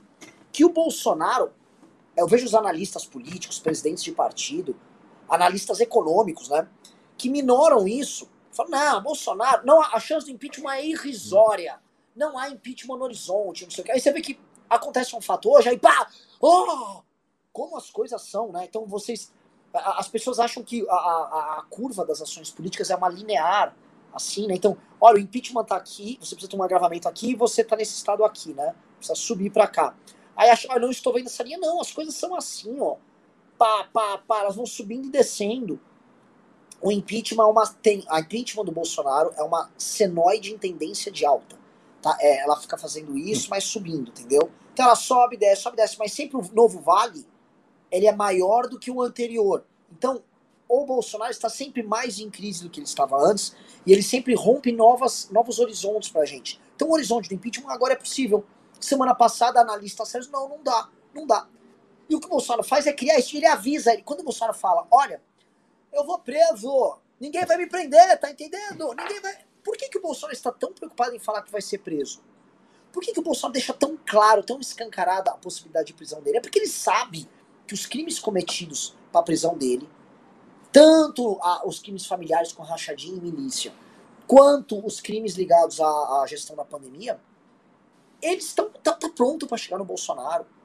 Eles estão, vai chegar no rabo dele, já está chegando nos filhos dele, tá chegando nos séculos principais dele, nas ex-mulheres dele. A coisa tá horrorosa pro cara. Então o cara sabe dando merda. E parece que ele avisa, ó, oh, tá dando merda, tá entendendo? Vai dar bosta, eu vou lutar e como puder. Mas, como você disse, se ele puder dar um jeito, fazer um acordinho, ele faz. Ou quando ele fala morte, prisão ou vitória, a palavra vitória é a, que mais, é a menos objetiva de todas. O que é vitória? Prisão e morte a gente sabe o que é. Então o que é vitória? Eventualmente uhum. o Bolsonaro ser exilado. Vou defender o Brasil aqui de Budapeste. Então, é vitória. Vou, se ele dá o um golpe, é vitória. Vitória para ele é escapar. O Bolsonaro é um bicho que tá acuado pra um cacete, tá morrendo de medo mas que é audaz. Ele tem a audácia desse cara que você falou, do vagabundo miliciano, do cara que, que achaca os outros. Essa é a audácia do Bolsonaro. E ele, obviamente, se aproveita da fraqueza das instituições, dos partidos políticos e das figuras políticas que não peitam ele igual a gente peita. Que é essa coisa que eu sinto que a esquerda não tem e que a gente tem. Que a esquerda fica muito. Oh, oh, oh. Tem que peitar, é pra ir pro pau com esse filho da puta. É pra ir pro pau sem recuar uma vírgula, sem recuar um momento sequer. E esse é o papel histórico que tá dando pra gente. Antes de passar aqui pro, pro Ricardo, por favor, pedir para vocês aqui, tá? Mandem Pix, pessoal. Pra bater a meta dos 20 agora da noite. Mandem a porra do Pix. Por favor, é reta final. É nós contra eles mesmo, tá? Ricardo Almeida, o que, que você acha Vamos que lá. pode querer? Nossa, eu tô, eu estou morrendo aqui. minha, minha mente tá dando uns apagões aqui, tá, tá difícil. Tem pimba aí? O pessoal tá pimbando? Como é que tá o programa? Eu, eu, não, eu não tô conseguindo mais pimba, raciocinar, não. não. Vou pedir pro, pra produção. Totô, manda pra mim quanto tem de pimba. Se eu for responder, eu vou responder algumas, alguns pimbinhas aí. Responder alguns pimbinhas. Mas eu basicamente eu, eu concordo com o que vocês estão dizendo. Eu acho que o Bolsonaro pode querer escapar. Fugir, fugir, fugir, não diria que ele vai fazer, mas uh, tentar algum tipo de acordo com o próprio sistema. Essa é uma possibilidade que talvez o Bolsonaro ainda tenha. Ou seja, no frigir dos ovos, me deixem quieto, não me prendam e eu fico sossegado e vai ter eleição. Ou talvez até renunciar. Não é impossível. Às vezes as pessoas falam, ah, é impossível o Bolsonaro renunciar. Não, não necessariamente. Por exemplo, se tiver um processo adiantado pelo impeachment, se os partidos começarem a desembarcar do governo mesmo, entregarem os cargos, ele estiver na borda do impeachment, ele pode chegar para o próprio STF, conversar com o Toffoli, que era um contato dele ali, ele conversa com o Toffoli e diz, ah, vamos fazer aqui um acordo. Então, para eu não ser impeachmentado e perder os meus direitos e enfim, me dá muito mal, eu renuncio, vocês salvam minha família, deixam as investigações pendentes e bola que segue, vida que segue. Ele ainda pode fazer isso. E, assim, na situação que ele se encontra, isso seria uma baita vitória para ele renunciar. Seria bom para ele renunciar com esse acordo. A questão é que ele, ele também é um cara muito desconfiado. Então ele não tem tanta confiança que as figuras vão manter algum tipo de acordo com ele. Porque a pergunta seria por que, que elas manteriam um acordo com o Bolsonaro? Na troco de quê? Se uma vez que ele renuncia, ele já não tem mais poder nenhum. Por que, que você precisa cumprir os acordos? Ah, mas na política se cumpre acordo. Mas Bolsonaro é filho da puta. Ele nunca cumpriu acordo com ninguém. Ele nunca cumpriu acordo com os dele. Bolsonaro foi um cara que ele tinha um, o braço direito dele que fez a campanha, o Gustavo Bibiano. Em poucos meses de governo, o cara se voltou contra o Gustavo Bibiano, destruiu a carreira do cara.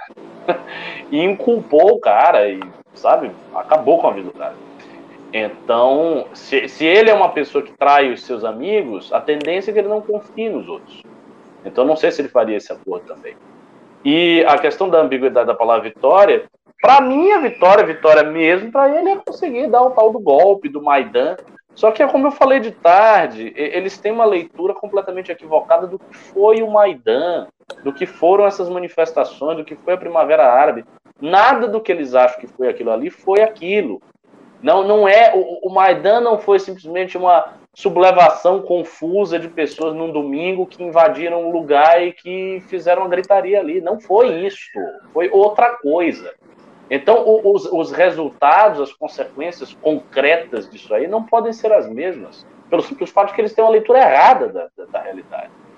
Eles têm uma leitura completamente errada. A, a, analogia correta, eu também falei isso tarde, é da invasão do Capitólio.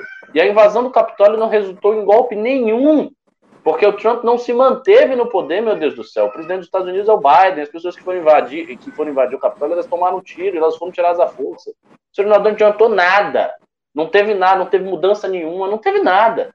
Houve uma invasão desastrada, as pessoas levaram um tiro, foram retiradas e hoje o presidente. Sai, sai, sai. Ô, oh, Nachelle, pegue ela. E hoje o presidente é o Biden.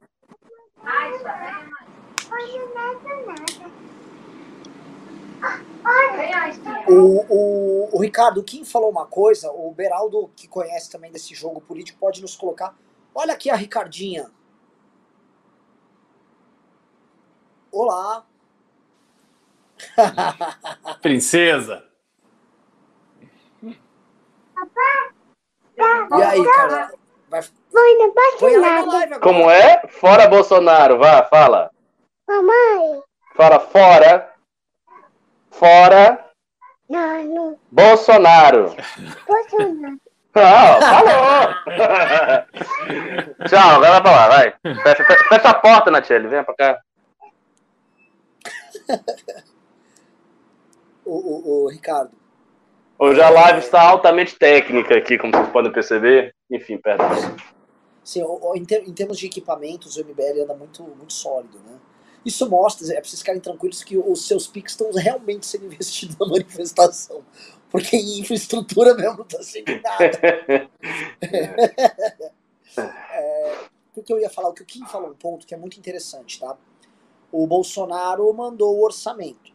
Depois que ele mandou o orçamento para o ano que vem, o interesse do Centrão nele diminui assombrosamente, porque já não vai ter muito mais o que eles podem pleitear. Na verdade, eles podem muito bem resolver a vida deles com o Bolsonaro agora no orçamento. Tá decidido, vai ter o orçamento secreto lá para eles poderem roubar, vamos falar em bom português, para operar da maneira como eles acharam, acham mais proveitosa para suas eleições. Já está definido isso, então eles que toquem a vida deles. O Kim comentou, o Bolsonaro se torna muito menos atraente para o ano que vem por conta disso. Isso vai ser definido agora, definindo os números do fundão, definindo o orçamento e definindo, e definindo se o Bolsonaro vai ter ou não vai ter a capacidade de investimento via calote nos precatórios, seja no Bolsa Família, seja em pequenas obras para eles jogarem na base deles, isso vai definir o resto de relação que eles têm com o Bolsonaro. Mas o interesse diminui muito, mas muito, depois do, do, de passar a LOA aí. Não sei se o Beraldo concorda, foi um tema que o Kim abordou ontem. E aí o Centrão olha assim, ó gente, querem tocar esse cara pra fora? Toca. Vamos, assim, vamos resolver nossa vida aqui, mete o fundão, passa aí as coisas que tem que passar, e aí vamos, vamos botar pra carcar nesse cara que vamos falar pra verdade. Pensa a cabeça do Ciro Nogueira.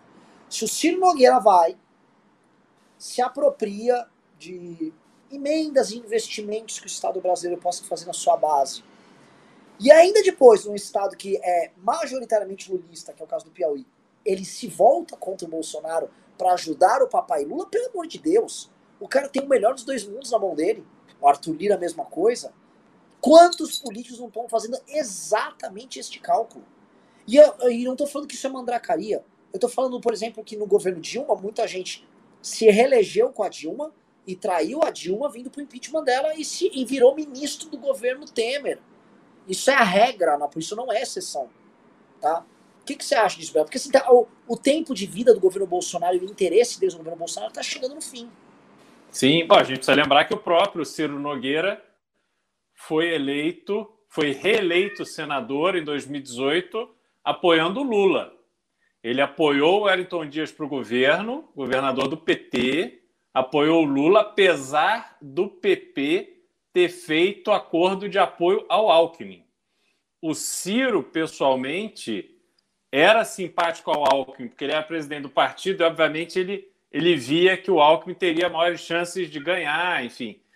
Mas ele, por uma questão pessoal local do Piauí, ele, fez, ele fez a campanha apoiando o Lula e o Wellington Dias. Depois rompeu com Wellington Dias, já num cálculo eleitoral, e agora virou ministro do Bolsonaro. Então, essa dinâmica da política, as pessoas, sobretudo esse centrão, o centrão é isso, né? Ele vai aonde interessa a ele.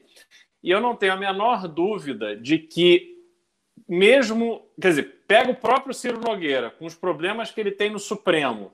Você acha que ele vai ultrapassar a linha de apoiar o Bolsonaro contra o Supremo? Não vai. Esquece. Isso é questão pessoal. O cara não sonha em passar uma noite sequer em cana. Então, isso para ele é a verdadeira prioridade. A segunda é a política, que essa turma é toda encrencada. As lideranças dos partidos de, de centro do Brasil estão muito encrencadas. Então, quando você tem esse arranjo onde o presidente vai e de forma tão escancarada joga o Supremo contra a parede, é o que eu falei. O, o, o Congresso ele vai ali no, no, limite, porque a questão do orçamento, por exemplo, Renan, quando o impeachment ganha corpo, a negociação passa a ser feita com o vice-presidente. E eu, sinceramente, não acho que o Mourão, vendo essa instabilidade horrorosa que o presidente com o qual ele foi eleito criou no país, que ele também vai chegar por no banca, não. Ele vai sentar, vai combinar, o pessoal fala, ó, Morão, tem que, ó, o orçamento está combinado dessa forma e ele vai embarcar nisso. Ele também não vai fazer grandes exigências, não, porque ele sabe que ele precisa de estabilidade. Existe julgamento no TSE da chapa Bolsonaro-Mourão. Os dois ainda estão ali é, é, com, com risco no, no TSE de ter a chapa impugnada. É uma coisa, é uma carta na manga muito improvável, mas é uma carta que, dependendo da circunstância, ela pode ser usada também. Então, o Mourão vai construir uma estabilidade temporária até a eleição de 2022. Quer dizer, ele vai tratar ali de um ano, que também depois de começar a eleição, aí, enfim, não tem muito o que vai acontecer ali, não. E, e, essa composição de ministérios, tudo vai ser complicado para ele. Ele vai precisar desses apoios políticos para que a coisa flua. Então, sinceramente, eu vejo cada dia menos razão para o Centrão depender do Bolsonaro ao longo do tempo. Eu vou falar um negócio para você. Você havia comentado antes que o Supremo foi unificado agora no impeachment do Bolsonaro. E, de fato, o Supremo sabe que tem um alvo estampado. O Bolsonaro já avisou que o alvo é o STF, em que os ministros são alvo. Eles não têm outra alternativa a não ser lutar contra o Bolsonaro. E verdade seja dita, o, quem luta nas instituições contra o Bolsonaro hoje é o Supremo. E especificamente o senhor Alexandre de Moraes. Ele é o ministro Supremo que está peitando de verdade. A gente olha o Fux, o Fux vaselina para lá e para cá. Se a gente olha o Gilmar, vaselina para lá e para cá. O Fux e o Gilmar estão operando hoje pelo calote nos precatórios, ambos. E hoje o Bolsonaro deixou bem claro que é isso mesmo. Hoje ele avisou que ele não respeita as decisões não do STF, é do Alexandre de Moraes ele, ele, ele apontou o, assim, ó, é o alvo está agora naquele careca específico. Óbvio que o gado. Ah, blá, blá. Mas o ponto que eu queria colocar é: se, essa, se o Supremo está unificado e o Supremo quer impeachment, me parece que o Supremo vai chegar para o Ciro Nogueira e vai chegar para essa gente e falar: bonitão, vocês têm problemas aqui, né? Vamos sentar para conversar, querido. Você acha possível que essa conversa comece a acontecer logo? Eu acho que sim, até porque não falta interlocutor, né? O Toffoli, o próprio Gilmar. É, e o que acontece também, né, essas decisões do Alexandre, elas serão decididas também nas turmas e no pleno. Essas decisões monocráticas dele, em algum momento, e provavelmente isso não vai demorar muito, elas vão começar a ser testadas no colegiado. E eu não acredito que o colegiado, a essa altura, vai desamparar as decisões do Alexandre. Até porque o Alexandre é macaco velho. O cara foi chefe, é, foi, foi secretário de Segurança Pública de São Paulo, tem uma experiência grande, foi ministro ali no Temer e tal. Ele está tomando essas decisões da forma como ele pode, com o máximo de segurança e garantia possível, para que elas não sejam reformadas. Então a gente vai ver o corporativismo do Supremo, na minha opinião, se manifestando de uma forma muito objetiva. Né? E, e aí, essa, essa, essa mensagem do Supremo para a, a, classe política, às vezes ela não precisa nem ser verbalizada. Os gestos já fazem ali o, o bom entendedor, e essa turma é, é um pingo é letra para essa, essa turma. Então, eles sabem ali como ler esses movimentos e essas, e essas reações do Supremo com muita clareza, entendeu? Agora, eu vou colocar mais um tema aqui, Renan. Assim, eu, é uma pena que num dia como hoje a gente não tem uma terceira via definida. Essa é uma pena para o debate, porque a gente perde uma energia muito grande num momento onde precisaria ter um interlocutor, alguém verbalizando esse essa defesa do, do Brasil, não digo nem da democracia, mas do Brasil, e que pudesse ser apoiado. E a gente vê esses discursos assim muito desconexos, né? O Dória dando os primeiros passos, o Eduardo Leite, que eu não vejo assim como prosperar ali dentro das pernas do PSDB, mas também falando, aí fica muito disperso, né? É, e todo mundo, aí o Ciro a, Gomes acaba tendo ali até uma, uma posição mais privilegiada do ponto de vista desse discurso, porque ele já se mostrou, né, já se colocou ali, está tentando cavar esse espaço de terceira via. Mas eu sinto falta do, do, nome que precisa ser construído e a partir dele a gente, enfim, é, é, avaliar aí como, como ele vai se viabilizar. Entendeu? É, mas. Eu acho o seguinte, gente. É, os caras que estão tentando construir o tal do nome da terceira via são caras que hoje estão surpresos com o que o Bolsonaro fez. Eles são os caras que a gente tá falando, ó, oh, acho que finalmente vão pedir impeachment, né, cara? Então, gente que faz esse cálculo, a gente espera o quê? A gente leva fama, Beraldo, a gente que leva a fama de doidinho, eles são os espertos. Os doidinhos estão avisando há dois anos que o plano era esse. Os espertos estavam fazendo grandes cálculos. Agora chega na hora H e não tem. Ó, oh, nós não temos um nome, né? Os doidinhos só estão fazendo deles. O dia 12 vai bombar. Antes eu falava, ah, dia 12 vai ter um tamanho ok, substancial. Não, dia 12 vai ser grande. Dia 12 é, já é a resposta natural à manifestação do Bolsonaro.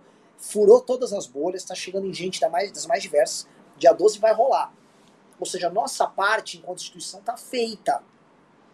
Agora, a parte deles em oferecer alternativa, aí, gente, desculpa, não era com nós, né? A gente até tentou. Ajudamos, demos espaço para todos. Dória veio fazer vídeo com a gente, trouxemos Dória, trouxemos Mandetta, Amoedo, Danilo Gentili, todo mundo, cara, a, gente, a nossa parte a gente faz, estamos sendo super abertos. Mas você não consegue, a gente não é o Sísifo, né? A gente vai ficar empurrando a pedra ladeira acima e ela tomba na gente todas as vezes. Não dá para pedir tanto no MBL, é, assim, é, é, eles exigem demais, mas é triste, cara. Eu, eu, concordo contigo. Agora, sabe outra coisa que é triste? Eu botei a meta de 20 mil, rea, 20 mil reais é, pra, pra gente fechar o Pix hoje. Estamos em 15, pessoal. Falta 5 pau, pessoal.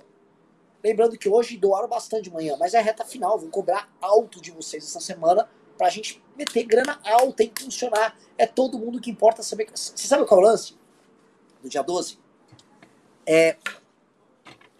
Agora as pessoas sabem que o dia 12 existe. Não é mais uma convocação que eu preciso fazer a pessoa saber que existe a manifestação. Agora a galera sabe que tem. Agora eu preciso lembrar que ela tem que ir, da urgência que ela tem que ir. Mudou. É igual uma campanha de um político que tem o cara que tem que fazer a campanha para ser conhecido e depois a campanha para fazer a pessoa ir na urna e votar nele. O Kim, quando faz campanha, é muito fácil, que é um cara que já é conhecido. Então na eleição você tem que lembrar: ei, eu sou o Kim, eu fiz todo aquele trabalho e você precisa votar em mim. Fácil. Certos políticos têm que ir na eleição, na eleição tem que ficar conhecido e convencer.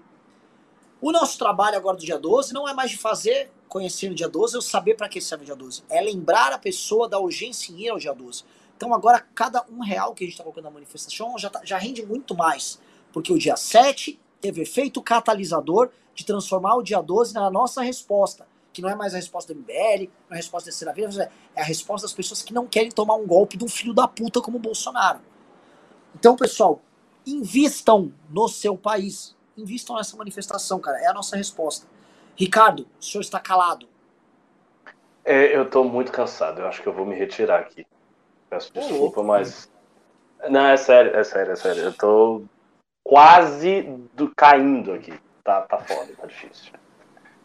Bom, é, é sério, eu não tô brincando, eu tô, eu tô. Tá dando uns apagões aqui, eu tô começando a não ouvir. Enfim, peço desculpas aí.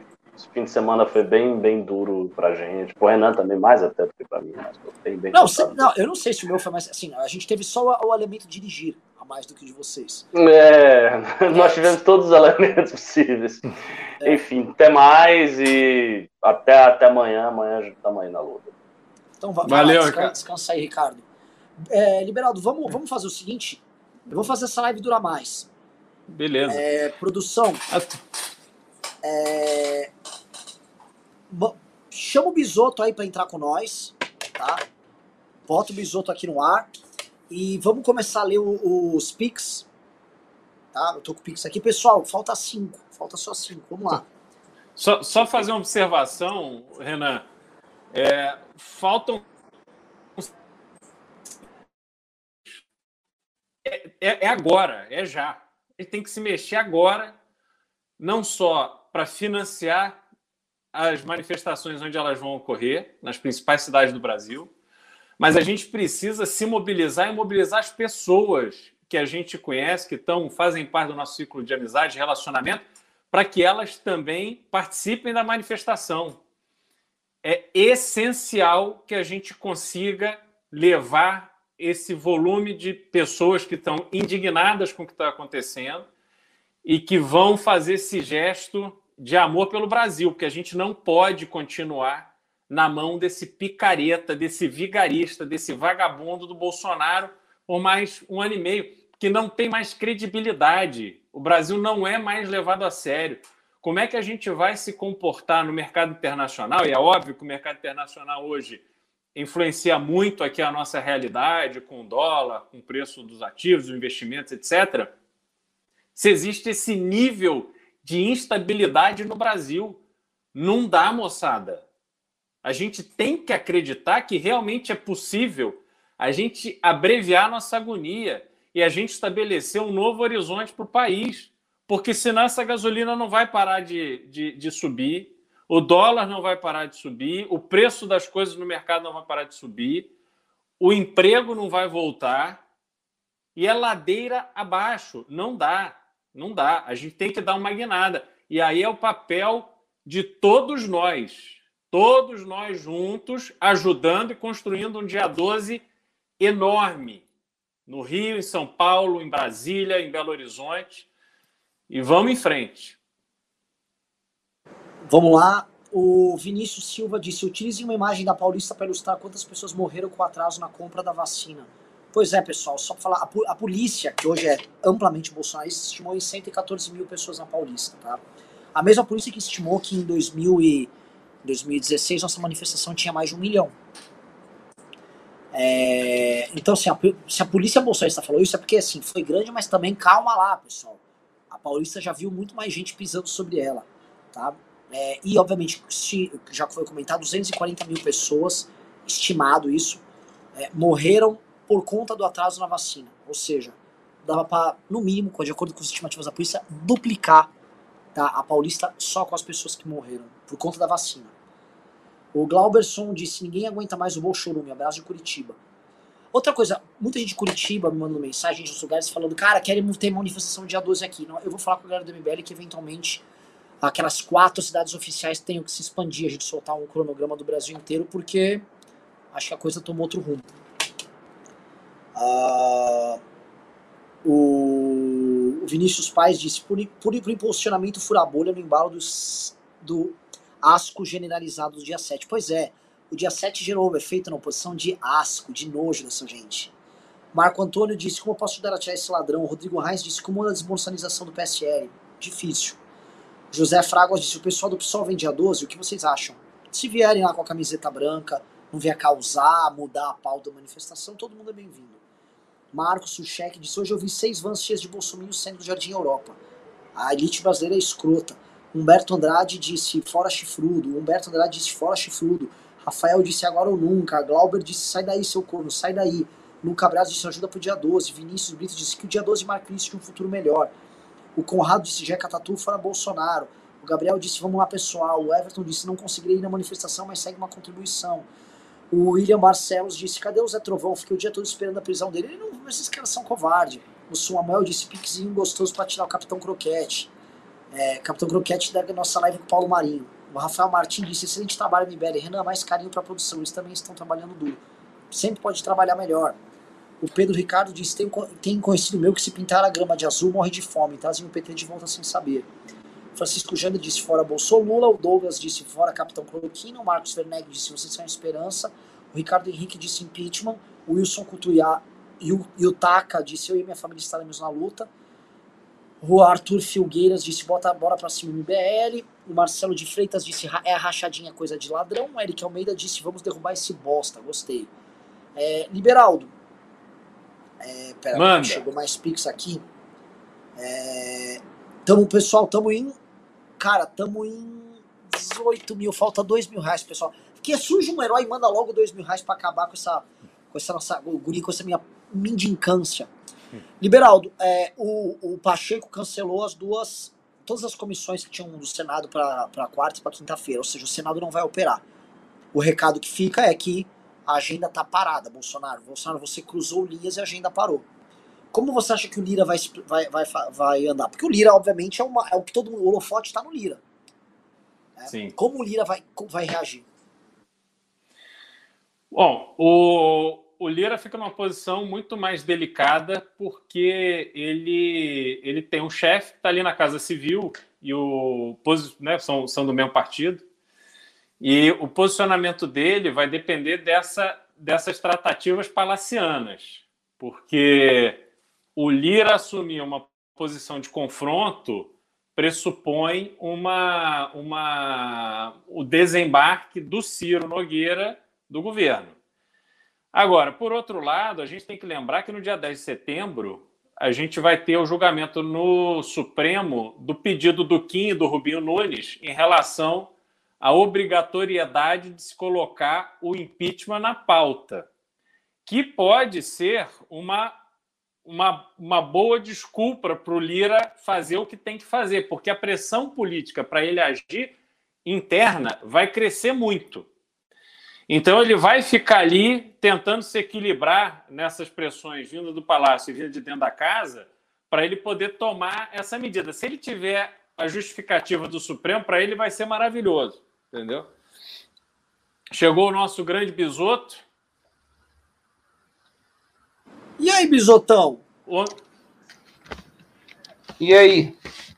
E esse golpe? Os caras estão lá, estão lá, estão lá acampados. Pô, tu tá com a camisa do Brasil, bisoto? Tava, tava na rua, Bisotão?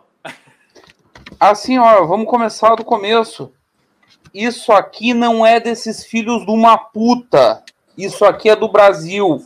A bandeira não é desses filhos de uma puta. Essa bandeira não é de fascista.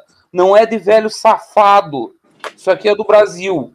Isso aqui tem sangue, suor e lágrimas do povo brasileiro não dessa tropa de golpista. Não, não fui pra rua. Vamos lá, não, não sou tão corajoso quanto o Arthur e o, e o Nando e o Guto, três heróis da liberdade, parabéns para eles.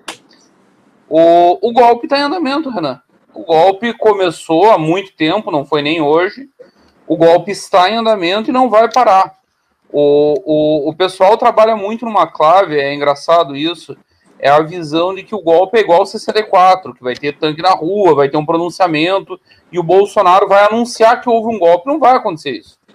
É o modo Maidan. Eles estão assessorados por Steve Bannon, por uma galera que promove baderna no, nos Estados Unidos. Eu conversava há pouco com, com Alexandre Borges, e ele me, me mencionava uma coisa que talvez a gente tenha que fortalecer na nossa narrativa o que, que a velharada pró-Bolsonaro ainda, de, ainda tá com ele? É meio essa sensação de ordem, de autoridade contra uma suposta baderna comunista. Agora, quem que tá promovendo baderna no Brasil de hoje, nesse exato momento? É esse vagabundo. Então nós temos que começar a chamar na chincha e deixar claro as coisas. Baderneiro hoje são esses velhos filhos de uma puta, fascista, que geram instabilidade. Aí o Beraldo pode falar com muito mais propriedade do que eu que fazem o dólar, vão fazer o dólar subir amanhã, vão fazer a bolsa despencar amanhã, vão fazer investidores estrangeiros fugir desse país. Os baderneiros são eles, não são mais os comunistas. O problema do Brasil hoje não é mais a esquerda comunista, é essa tropa de velho vagabundo que quer dar golpe. Perfe... Pera, Bisoto ficou mudo ou tá falando? Bisoto? Oi, desculpa, o meu ah, áudio não tá chegando? Não, não, não, é que acho que eu pensei que você, tinha, você não tinha parado de falar.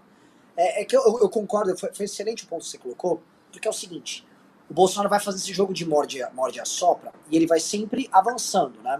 Então, assim, hoje... Renan, me dá só um segundinho para eu pegar o fone de ouvido aqui que eu não tô conseguindo te ouvir. Meu retorno aqui tá ruim, só um segundinho.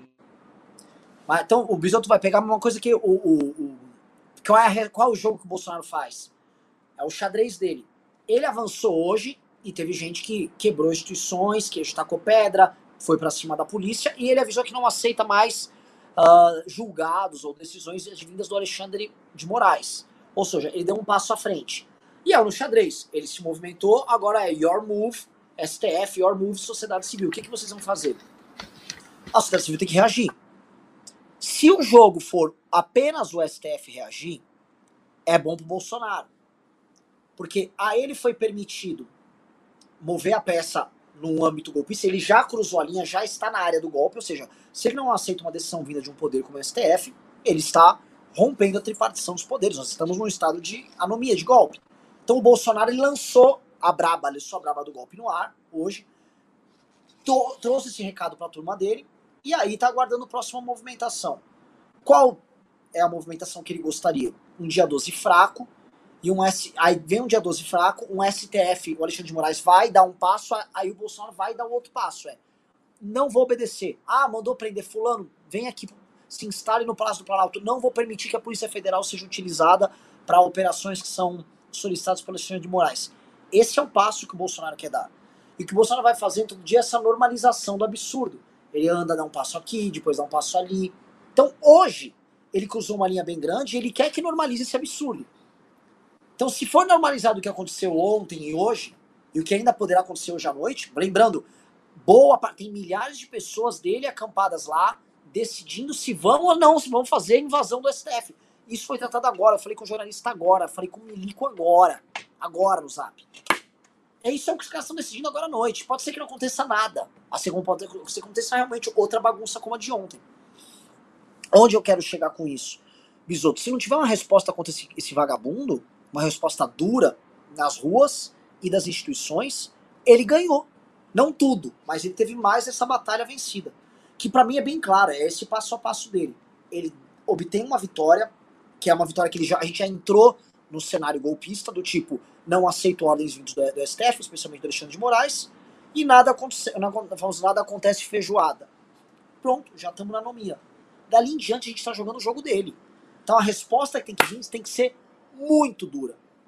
Eu temo respostas duras vindo desses caras do, dos grandes partidos brasileiros, ou do próprio STF. Temo, mas eu suspeito. Beraldo que tá aí, suspeito que eles entenderam. Não é possível, Beraldo. Você conhece muitos desses caras mais do que eu. Será que eles entenderam ou não, cara? Renan, bom, qual é a realidade? Esse movimento de hoje, ele deixou muito claro quem são as figuras que Bolsonaro tem do lado dele. Essas figuras não são figuras suficientemente é, fortes e enfronhadas na estrutura econômica, política é, é, e, e, e, mesmo da, da, parte da força policial, dos militares e tal, eles não são fortes o suficiente para reverter um processo que o Brasil terá que enfrentar à medida que essa normalização do absurdo vá se aprofundando. Por quê? Vamos imaginar. O que aconteceu hoje foi ruim. É, mas vamos imaginar que hoje à noite, realmente, aquele bando imbecis resolva ir para cima e invadir o STF. A repercussão econômica disso será terrível, porque a desconfiança em relação ao Brasil vai aumentar muito. Com isso, o câmbio vai ficar fora de controle a gente vai ter uma pressão enorme inflacionária na vida do povo de verdade, que não é esse bando que estava na rua hoje. E aí, essa massa de brasileiros vão continuar sendo cada vez mais oprimidos e vão continuar sendo cada vez mais pressionados do salário que não dá mais para comprar as coisas, da família que está com fome em casa, da luz que ele não consegue mais pagar, do, da gasolina que ele não consegue mais abastecer o carro, do diesel que o caminhoneiro não consegue mais pôr no tanque do caminhão. E aí isso tudo gera uma pressão tão grande na rua, uma insatisfação tão grande na rua, que não tem como o Bolsonaro segurar isso. Então, se a gente começar a assistir episódios repetidos de, de grosserias e de barbaridades, como a tentativa de invasão do Supremo. Até porque a gente tem que lembrar o seguinte: é, invadir o Supremo é um símbolo. Ninguém vai deixar de ser ministro simplesmente porque um bando de aloprado entrou no prédio do Supremo Tribunal Federal. Porque hoje os processos são todos digitais, os ministros já estão operando de forma remota desde o início da pandemia e eles vão tocar adiante é, não você estimular a, a, a, população, os empresários, as pessoas que têm ali dentro do Supremo alguma causa a não seguir aquilo, porque veja, o presidente diz para os seus liderados que ele não vai mais aceitar a decisão do, do Alexandre de Moraes, que ele está com o povo, que ele e o povo são uma força só. Aí você começa a ter uma, uma confusão, porque as pessoas que estão com causas ali no Supremo, sendo julgadas inclusive pelo Alexandre de Moraes, têm interesses contra e a favor. Você pode ter casos ali de bolsonaristas, um contra os outros, por alguma questão comercial, por exemplo, que está na mão do Alexandre de Moraes. Então, essa, a, a, a, o agravamento da situação, eu acho que piora de tal forma a realidade do povo brasileiro que isso a gente vai viver um, um nível de tensão tão forte que esse cara vai ser expelido, não tem espaço para aquele que a gente viva aqui um ano e meio até eventualmente a eleição de, com, essa, com essa instabilidade. Eu não, não, não vejo como, porque a gente já está muito avançado num processo de, de perda de poder de compra, de porra, baixa autoestima do brasileiro devido a esses problemas, problema de energia elétrica, né? tanta coisa ruim que está acontecendo ao mesmo tempo. Porra, aqui não dá, entendeu?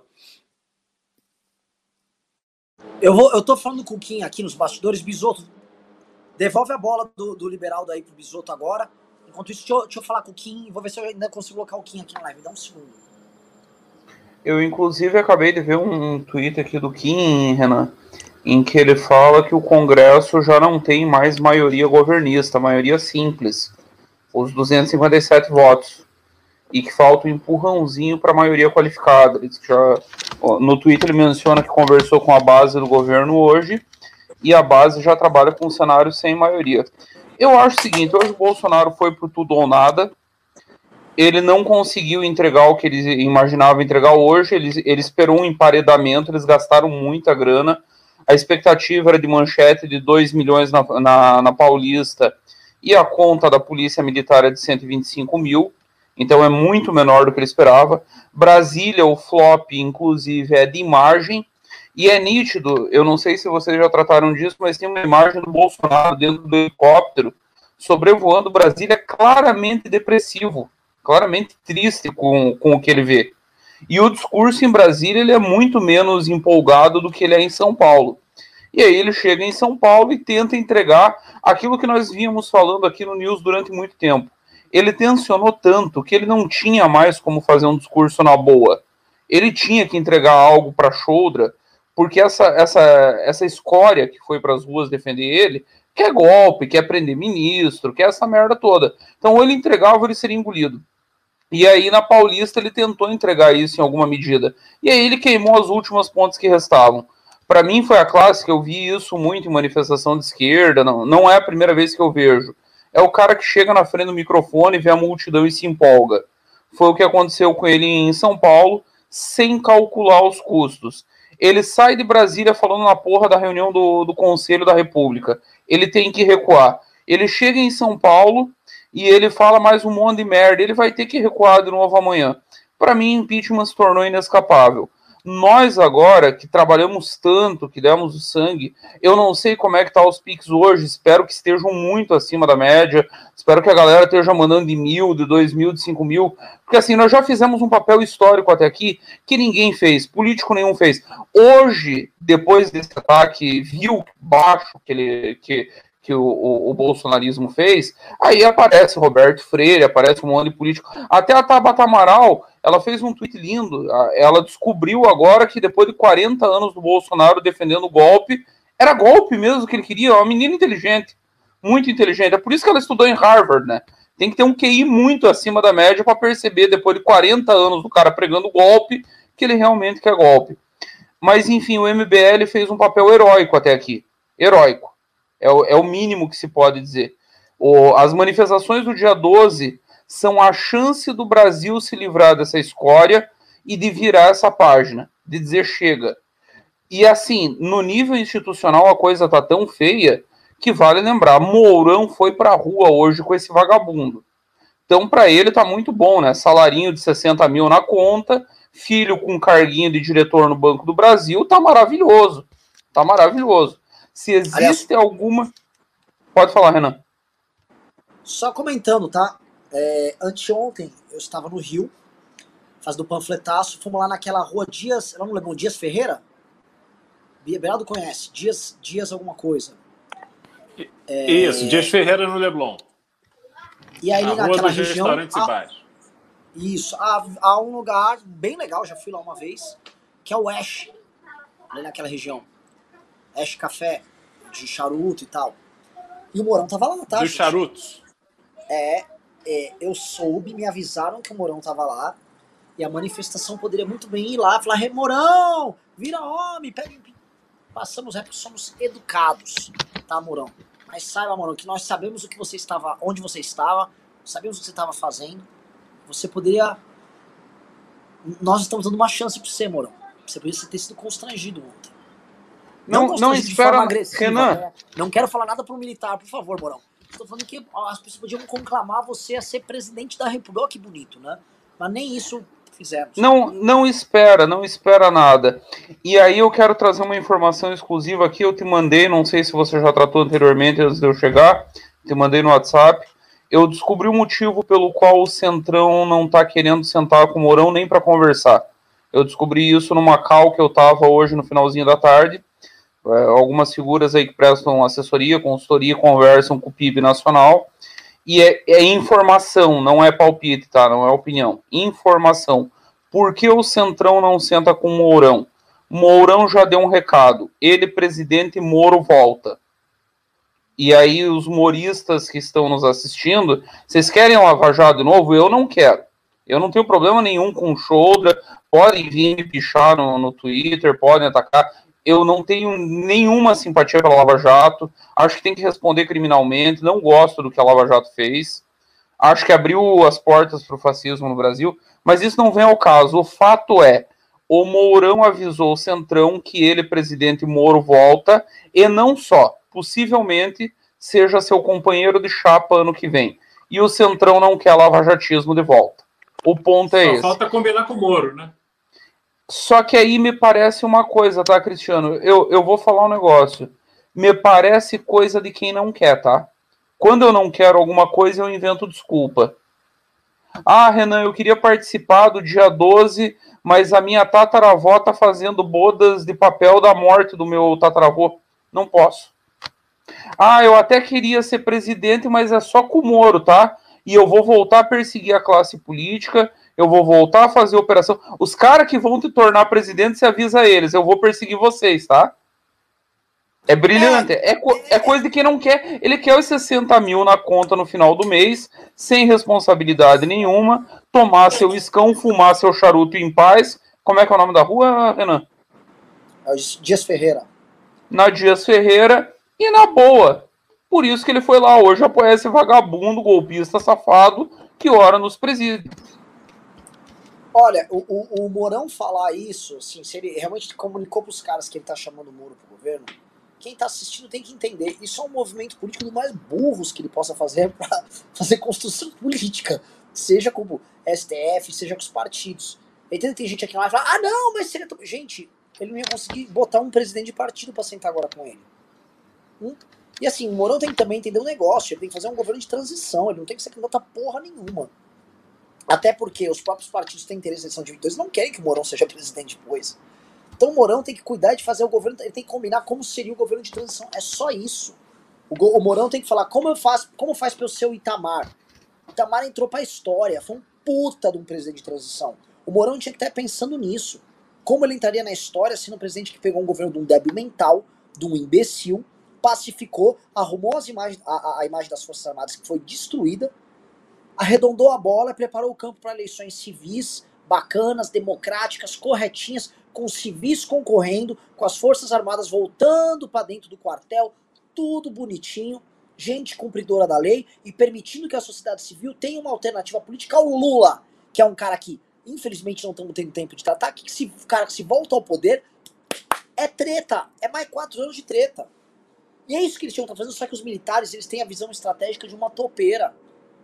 Não consigo ver inteligência. Assim, todo mundo falando, Renan, calma, os caras sabem. fazer." Eu não consigo ver isso.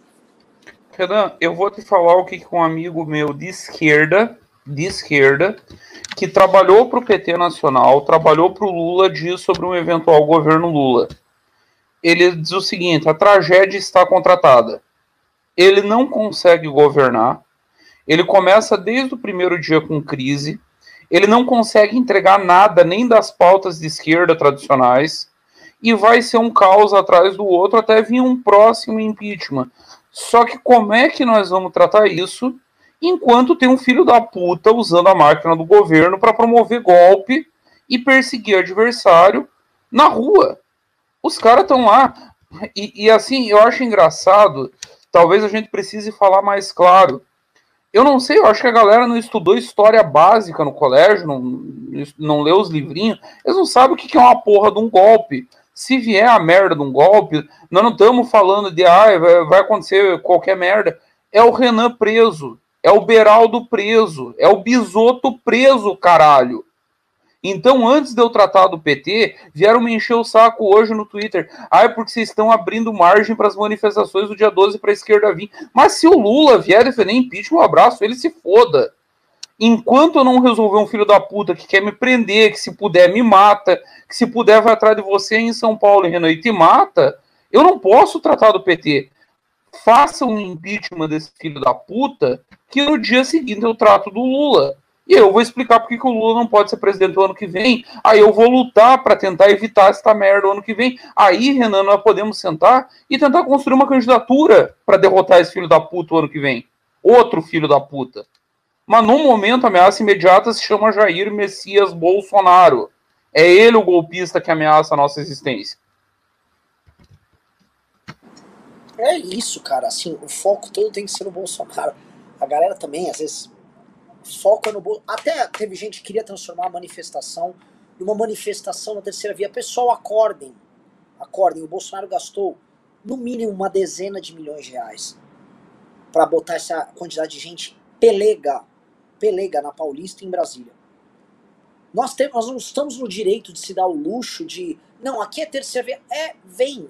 Vem de branco, tá? Não vai vir com bandeira do. Vem de branco, como a gente tá falando. Vem pra manifestação vão pedir fora Bolsonaro. Porque é isso que o Bisotto falou. Pessoal, numa ditadura, a oposição vai presa. Tem uma história muito bacana, que é a história da ditadura no Brasil. Já teve uma ditadura militar que o Bolsonaro é fã, tá? Isso existiu, as pessoas viveram nesse período, tá? E ela rolou, ela existiu, ela foi real. Ela durou de 64 a pra valer 85, tá? A ditadura militar no Brasil, meus queridos amigos, ela foi apoiada no início por muita gente de direita, democratas de direita, incluindo o próprio Lacerda. E esses caras depois tiveram seus direitos políticos cassados e foram perseguidos. Tem caras de centro, Juscelino Kubitschek perseguido, teve uma morte muito estranha. Um acidente de carro até hoje pouco explicado. Os três morreram no mesmo ano, Renan. Juscelino, Lacerda e Jango. Os três. É. Um de centro, um de esquerda e um de direita. Ditaduras não diferenciam ideologia de seus adversários. Então, se vocês estão assistindo, a gente acham que o Bolsonaro chegando ao poder, um cara que admira o torturador do Usta, ele acha o Usta um cara lindo. Ele acha que as torturas que o Usta fazia, por exemplo, enfiar, vocês me desculpem o termo, uma cobra na vagina de uma mulher, dá choque. choque você fica dando choque na orelha de uma pessoa, porque aí queima a cartilagem e tal, e a pessoa perde a sensibilidade deixar a pessoa com o olho aberto a noite inteira, ficar afogando a pessoa recorrentemente até ela entregar algum amigo dela, ou entregar nada e só torturar por torturar, como o senhor Ustra fazia, ele acha isso lindo. E, este é o Bolsonaro. O Bolsonaro acha essas coisas normais. Entendeu? E o bolsonarista, ó, oh, é legal, era bom torturar. Seja torturado um dia, esteja um parente torturado um dia, você nunca mais vai falar isso, seu bando de filho da puta que nem vem defender isso.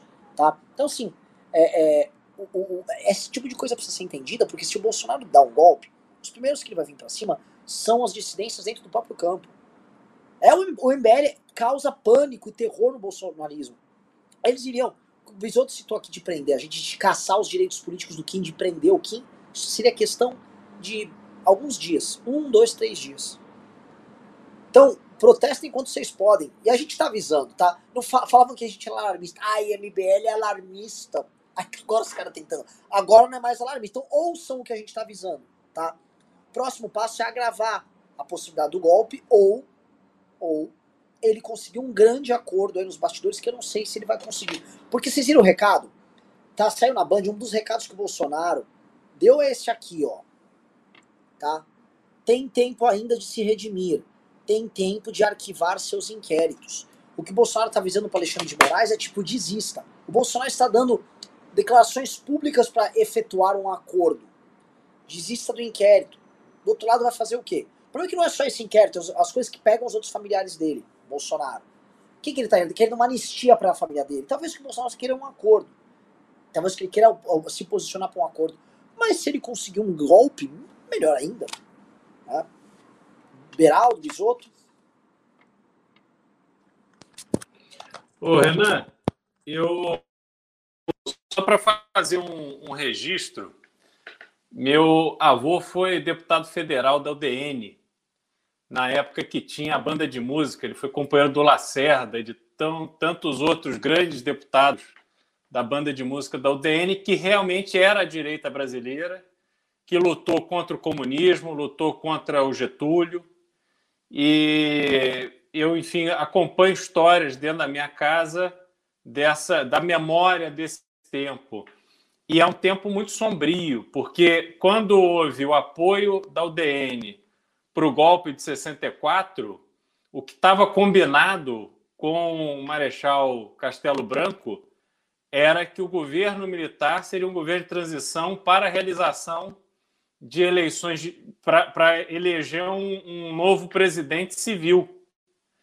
E o que aconteceu foi uma ditadura de, de 20 anos no Brasil, onde os, militares não quiseram ceder, não quiseram largar o osso, houve um agravamento da violência ao longo do tempo e a gente é, passou por, por tudo que passou e as pessoas se iludem achando que naquela época ali, porque teve a, a Comissão da Verdade lá no governo Dilma, né, o pessoal de esquerda ainda ali pedindo indenização e o cacete, mas muita gente de alta qualidade da direita perdeu o direito político, teve que se mandar, tentar a vida em outro lugar. Isso foi. É, é, pegou é, esse movimento pegou de A a Z. Entendeu? E aí depois a gente, o pior talvez, seja que a gente ficou com esses, esses é, é, filhotes assim da, do, do período da ditadura na política brasileira, que hoje estão ali concentrados no centrão, aquelas raposas velhas que vieram se colocaram ali como como as vítimas, e a partir disso, a Constituição de 88 é uma Constituição muito firme, no sentido de evitar qualquer movimento é, ditatorial no Brasil, e a gente tem é, figuras que estão aí há décadas na política brasileira que, de uma certa forma, usufruem do Brasil para benefício próprio desde a época da ditadura. Então a gente não pode brincar com isso, não, isso é muito sério. Parece uma coisa distante, parece uma coisa né, é, é, que a gente não, não, não vê, não percebe, que não vai impactar a nossa vida, mas não é isso não. A gente não pode subestimar o efeito de um movimento que cerceia as liberdades, que cerceia o direito da gente escolher os nossos representantes pelo voto direto e que gere um grau de instabilidade no Brasil, aonde a gente é que paga o preço. Pessoal, deixa eu comentar, tem uma galera nos comentários, a gente aumentou, a gente tá com uma audiência maior nesses dias, aí tá uma galera, ah, o Bisoto falou, gente, o Bisotto vai ter a oportunidade de falar aqui o que ele pensa, sacou? Aqui é um programa de análise política. Eu tenho críticas à Lava Jato. O Beraldo vai ter críticas à Lava Jato. O Bisotto vai ter. Todo, e também sabemos reconhecer méritos quando tem que reconhecer mérito. Tá? Parem com, parem com, parem com histerias. Parem de criar novos Bolsonaros. Renan, deixa eu só perguntar, deixa eu só fazer uma pergunta pra galera lavajatista do chat. Sobre isso, a gente tem que agora agregar as pessoas, Bisotto. Sim, não, é só rapidão. Não ser histérico Lula, aqui, por favor. É, é, só uma pergunta que eu quero fazer para os histéricos. O Lula tá preso ou ele tá prestes a se tornar presidente? Isso é mérito de quem? Fui eu que fiz o processo que nem a minha bunda? Fui eu que deixei um monte de margem? Eu não quero entrar nesse ponto, eu não quero entrar nessa discussão dos outros. Eu acho que não é válido entrar nessa discussão novamente. A gente tem uma manifestação que chamar todo mundo. Esse não é o ponto. O ponto que eu quero é: o Bisoto vai dar as opiniões, eu vou dar as minhas. E parem de ficar histéricos. Porque nada absoluto. As pessoas achavam que o Bolsonaro era um absoluto. Ele era incorruptível porque ele tinha Deus no coração e amava o Brasil. E deu caca. Então pessoas podem, podiam criticar o Bolsonaro naquela época, mas sempre batiam. Ah, não critico o Bolsonaro. Pessoas podem criticar. Eu posso um dia fazer uma live com vocês só falando problemas que eu vejo na Lava Jato. Erros grotescos cometidos na Operação Lava Jato. Mas não, agora, honestamente, tem uma manifestação domingo, não é o momento. Assim como você que está assistindo a live pode achar erros grotescos que o MBL já comentou na condução dele. Eu falei ontem a inteligência limitada, nós cometemos muitos erros, nós não, não batemos no Bolsonaro como tinha que bater. O MBL cometeu erros, o novo, que é uma instituição de direita, comete erros, a Lava Jato cometeu erros, pessoas de Gasal cometeram erros, todos nós erramos em grande medida e cada um tem uma cota de erro aí. Porque o Bolsonaro também não chegou aí do nada. E, é, e assim, temos... né, Renan? Um negócio simples, o foco é dia 12. Eu já falei algumas vezes aqui, talvez já estejam até achando que eu sou petista. Então, assim, assim como eu digo tranquilamente que eu me abraçaria com o Lula e com a Dilma para derrubar esse filho da puta, eu me abraço com o Moro e defendo o Deltan e saio na mão se for preciso para defender o Deltan. O foco agora é Bolsonaro, depois a gente discute as nossas diferenças. A diferença entre nós e eles é simples. Nós topamos debater as nossas diferenças até a morte, sem eu querer matar ninguém, sem eu querer prender ninguém, sem eu querer torturar ninguém. Eles querem nos exterminar essa é a diferença. Eu topo que vem um lavajatista e me xingue de tudo, de defensor do corrupto, do diabo, e aí resolvemos na urna, se for o caso, no debate, do jeito que for. Eu não quero prender ninguém, eu não quero acabar com a vida de ninguém, eu não quero torturar ninguém. Essa é a nossa diferença. Nós somos moralmente diferentes dessa gente. Então, depois do dia 12, a gente resolve. Até lá, vamos todo mundo junto. Até porque o cara que é o, o, o fã mais extremado da Lava Jato, ou a pessoa que acompanha o MBL, entende muito bem que tanto o pessoal da Lava Jato quanto do MBL tem um inimigo comum que é o Bolsonaro. E que for, o Bolsonaro tentou destruir as vidas das pessoas envolvidas nisso, porque todo mundo que participou do processo histórico que levou ao impeachment da Dilma Rousseff foi tratado como ameaça pelo Bolsonaro. O Bolsonaro tenta destruir essas pessoas na física. Ele tenta destruir tudo. E tem um pavor, porque ele é um farsante. Ele não fez nada pela queda de Dilma Rousseff. Ele nunca atuou de forma substantiva para derrotar o PT. Então ele é um Ele e o Olavo tentaram, ele e o Olavo tentaram sabotar, Renan. Quem Sim. participou do processo sabe, eles fizeram o possível para evitar o impeachment. Eles não queriam impeachment, eles nunca quiseram impeachment. Isso. Então, como digo, o foco é no dia 12. Dia 12 não é para chegar no dia 12, entendam. Para, ai, ah, vimos aqui amar o candidato do PSDB. Não vai. Ah, o candidato do MDB também não vai. Ah, eu sou de esquerda, eu quero defender que nós temos que estar segurando. Não é. Ah, eu amo a Lava Jato. Não é para isso. A manifestação do dia 12 é para tirar o Bolsonaro. Para ela ser grande, ela precisa ser uma manifestação que seja um mínimo denominador comum, ou seja, pessoas colocam suas diferenças de lado e suas posições de lado para se concentrar num único foco. Porque agora todo mundo tem que se unir nisso, pessoal. É só isso. Eu tô topando falar com o cara do PDT. Eu tô topando se o Ciro quiser aparecer lá, ah, se o, se o, pessoal, se o pessoal do Novo for, lindo. Se o Moro for na manifestação, lindo. Se o Deltan for na manifestação, lindo.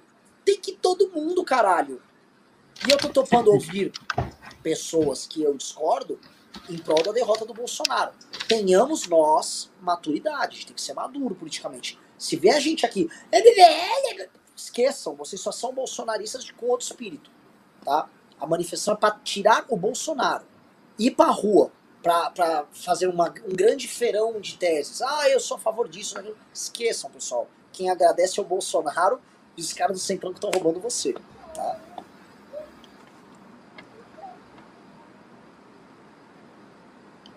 Beraldo quer comentar? Bisoto comentar? Renan, é exatamente isso. Não adianta a gente querer levantar bandeiras fora fora do, do momento, não, não, é esse o propósito, não é por isso que a gente está aqui. E eu acho que isso está muito claro. As pessoas têm que ter essa sensibilidade de entender que, é, da mesma forma que a gente está criticando aqui de forma muito veemente, de que o fato de você não ser Bolsonaro não te faz necessariamente ser Lula e vice-versa, também cada um vai ter a sua opinião sobre cada, cada assunto mas isso não nos tira o objetivo comum que está concentrado no dia 12. Então as pessoas têm que ter essa a, a maturidade de entender isso. E vamos em frente, vamos à luta, porque a gente Assim, ó. Né? Quero dar uma contribuição de ordem histórica. Só acabou a ditadura em 1985 porque tinha um mineiro chamado Tancredo Neves, que era 100 mil vezes maior como homem, como político, como tudo do que o neto dele, e o Tancredo teve a grandeza de sentar desde gente do Partido Comunista do Brasil, que era ilegal na época, até a extrema direita que estava descontente com os milicos. Foi todo mundo. Foi desde o general Newton Cruz, que andava com chicote no, na esplanada dos ministérios, até a extrema esquerda. Em momentos de crise em que a nossa liberdade está em jogo, em que o que está em jogo é o nosso direito de discordar, nós só vamos poder continuar debatendo e continuar nesse clima de, de discordância, de vocês poderem me xingar, de dizer que eu estou errado, se nós mantiver a liberdade nesse país, a liberdade que hoje mobilizou a máquina do governo, mais de 10 milhões de reais, que mobilizou empresário de tudo quanto foi grotão desse país, para tentar ser implodido. Eles não conseguiram hoje, mas continuam avançando. E nós somos os únicos que estão enfrentando eles. A propósito, mandem dinheiro para suporte.mbl.org.br, porque nós não temos fazendeiro lá do interior do Mato Grosso mandando dinheiro, nós não temos empresário da Grota Funda mandando dinheiro, nós não temos minerador que está invadindo terra indígena e tocando fogo em tudo, mandando dinheiro. Então, vocês querem preservar a liberdade, é com nós. E aí nós não podemos ser purista. Nós não podemos escolher quem. Ah, eu acho o Renan feio, não gostei da barba dele hoje. Não quero ir com ele para Paulista. Ou nós vamos tudo junto, ou nós vamos. Ou nós. O Renan fez um tweet. Você fez um tweet maravilhoso, maravilhoso hoje, Renan. Que você disse o seguinte: ou os políticos da oposição acordam e vão para Paulista dia 12, ou a gente se encontra todo mundo na cadeia. É, é. simples assim. Ou é simples assim. De um jeito ou de outro a gente se encontra. Ah, não querem dialogar? Beleza, não vamos dialogar. Daí na cadeia a gente dialoga. Até só para concluir aqui, é para concluir, pessoal, é uma questão matemática. São 513 deputados federais e a gente precisa ter maioria qualificada dos votos. Então a questão é, só a direita não faz o impeachment, só a esquerda não faz o impeachment. É preciso que os partidos e as várias correntes se comuniquem e deem o passo em conjunto para o objetivo comum. E depois segue a luta. E depois segue, e aí depois todo mundo discorda. Ou vocês acham, veja só, nós temos a Simone Tebet é pré-candidata, ela está indo na manifestação. Alessandro Vieira é pré-candidato, indo na manifestação. Já está o Calvário Dias é pré-candidato, indo na manifestação. João Moeda é pré-candidato, indo na manifestação. Tô chamando Dória para ir na manifestação. Acho que Dória tem que ir também, porque ele fala o que é a favor do impeachment. E se é a favor do impeachment, tem que ir para ir na manifestação. Tá? É, no, Mandetta vai na manifestação. Presidenciáveis das mais diversas linhas. As pessoas não vão estar juntas nas eleições. Ah, vai aparecer de esquerda. Seja bem-vinda. Vai de branco. Vai de branco. Vai deixar as diferenças de lado. O cara da esquerda, ah, fez. Bem-vindo, pessoal. Não, temos que ter essa maturidade. Se vocês acham que o dia 12 é o laboratório para você defender a sua tese lá, esqueça. Eu não tô indo lá defender o que eu acredito. Eu tô defendendo fora Bolsonaro, que eu acredito, mas não é tudo que eu acredito. Eu acredito em reformas profundas liberais no Estado brasileiro. Agora tem alguém de esquerda que vai aparecer, não é? E ela tem que ir que é fora Bolsonaro. Vocês têm que ter essa maturidade, que é a maturidade que o PT não tem, tá? Primeiro que eu não gostaria de sair na rua com o Lula. Mas segundo que eles deixaram claro que se qualquer pessoa que aparecesse lá, nossa, uh, uh, botasse a cara para fora, ia tomar porrada. Eles avisaram que era assim. E o petismo fez isso junto com o PCO e bateu em pessoal do Tucano. Nós não somos assim. É por isso que nós queremos ser o, o lugar que vai receber as lideranças políticas e por isso nós temos essa maturidade. Você que está vendo aqui tem essa maturidade. A falta de maturidade essa gana desesperada por eu penso nisso, tem que ser só isso. Foi o que levou o Bolsonaro ao poder. Será que vocês vão incorrer nisso? Será que vocês vão ser maduros ou não? Digite um, vocês entenderam o recado. Ou digite dois, não, tem que ser desse jeito, tá? Porque vai ter um cara que é, é liberal. Não, é só de tese liberal. Vai ter o lavatista, não, isso aqui é a manifestação do Moro. Você acha isso, cara? Você me desculpa, mas você já perdeu. O jogo já você já entrou no jogo já derrotado. Tá? É, não digitem um nem dois. Abram um aplicativo bancário e digitem suporte.mbl.org.br e doem. E aí podem xingar à vontade. Aliás, quanto maior a doação, maior o xingamento que está liberado.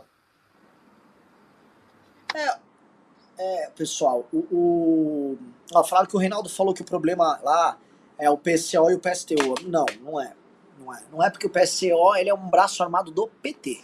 O PSCO opera pro PT. Tanto que o PDT sobe para falar e o PDT quando tá presidência, eles vai o, o, PDT. Não deixa o PDT falar, escorraça a gente, já bateram gente do PDT, então não é, não é assim.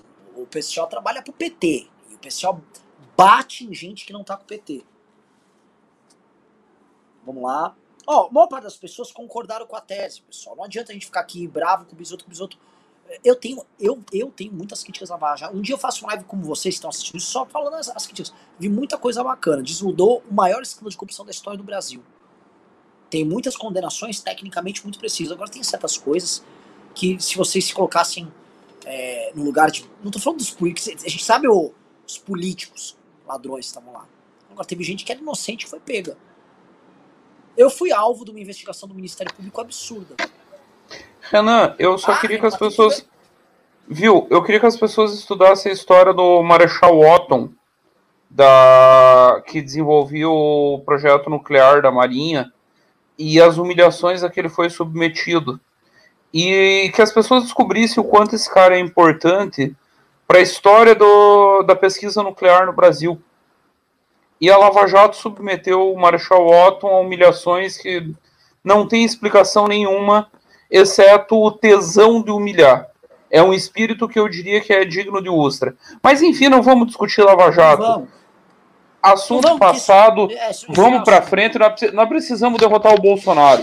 Depois, livres, nós podemos discutir qualquer coisa. Sim. Pessoal. Uh... Beraldo, nossa... você está sem som. Você está falando e está sem som. Pastor Renan, como é que estamos de número? 21 mil reais aqui no, né, nessa live da noite. E a gente teve uma, uns 36 mil na live da tarde. Ou seja, pessoal, parabéns. Palminhas é para todo mundo aí que vocês ajudaram. Parabéns. Esse dinheiro vai ser investido agora basicamente em impulsionamento. A equipe nossa de rua, e esse é um, um problema que eu quero colocar, tá muito cansada.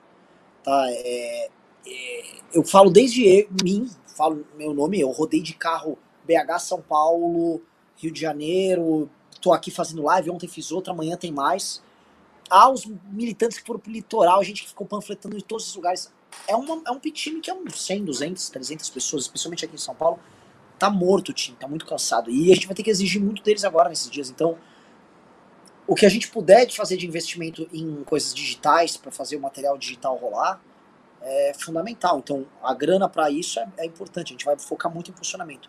Se a gente tivesse mais gente para fazer a parte de rua, porra, também imprimir mais lambi-lambi, fazer mais uma rodada e forrar. Eu acho importante, simbolicamente, hoje o gado foi lá e tava forrada a paulista de adesivo do dia 25, do dia 12. O gado arrancou.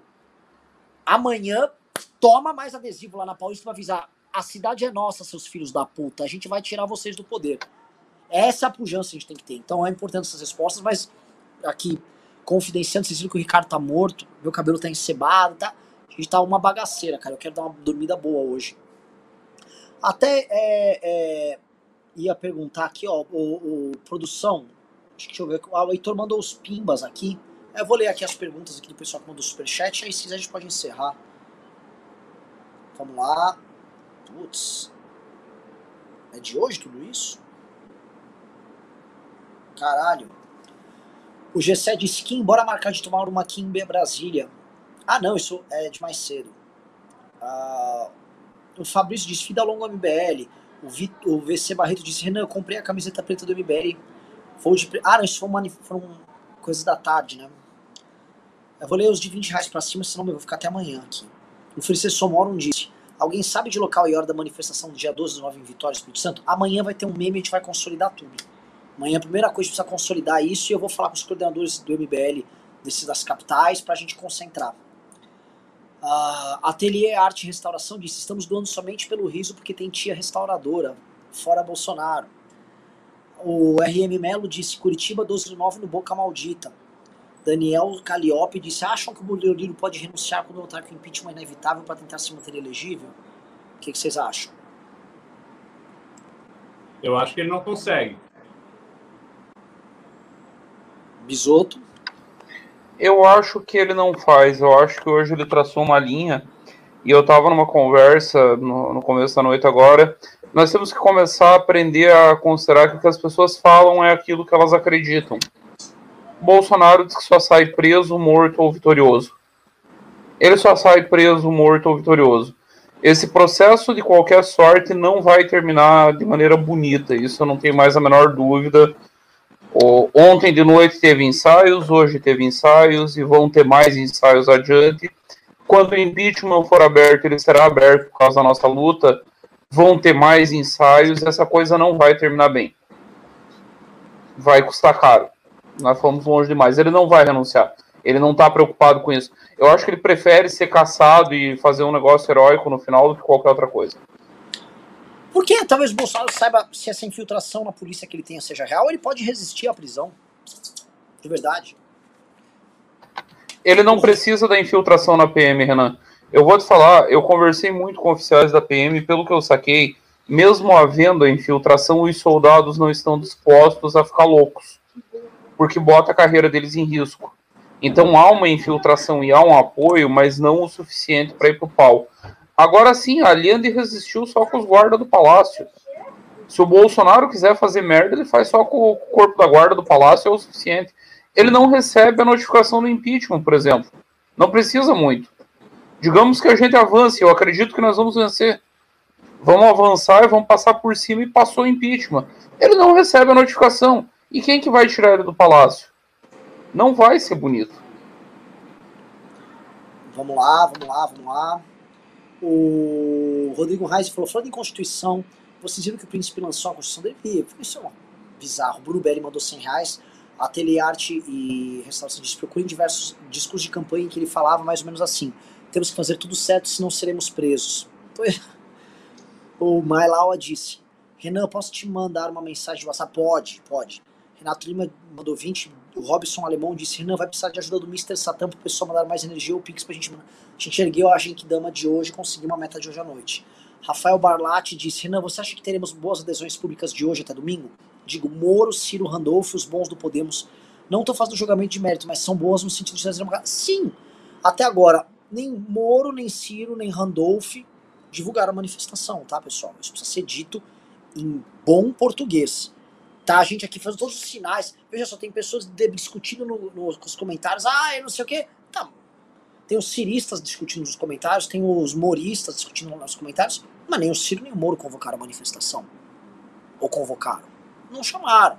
Então, não cham... então parem. Às vezes estão brigando, cada um por seu candidato, mas briguem pela manifestação.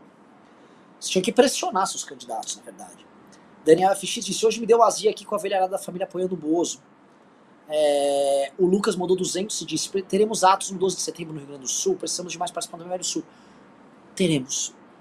É, Andrei Pastrello disse: Você pergunta se terá 12 do 9 na sua cidade. Bem, se você for, terá. É, é o Felipe Buzzi disse: cinquentinha para apostar no bom senso. O Tom Fer disse: Renan e Kim, não sou do MBL, mas estive com vocês nos dois últimos domingos aqui no Rio. Obrigado pela oportunidade de expressar o ódio e nojo que sinto desse governo. Sempre poderá estrear. Maravilhoso. Loja Olimpo disse: Arthur ganhando para governo em 22, ele vai competir para presidente em 26 ou 2030. Vai ganhar se Deus quiser. Qual seria a ação para controlar o STF? Se é, só sair loucura de lá, seria a CPI da Lavatoga ou, re, ou revogar a PEC da Bengala? Olha, eu acho o seguinte, cara. A maior resposta que você pode dar contra o STF é fortalecendo o legislativo.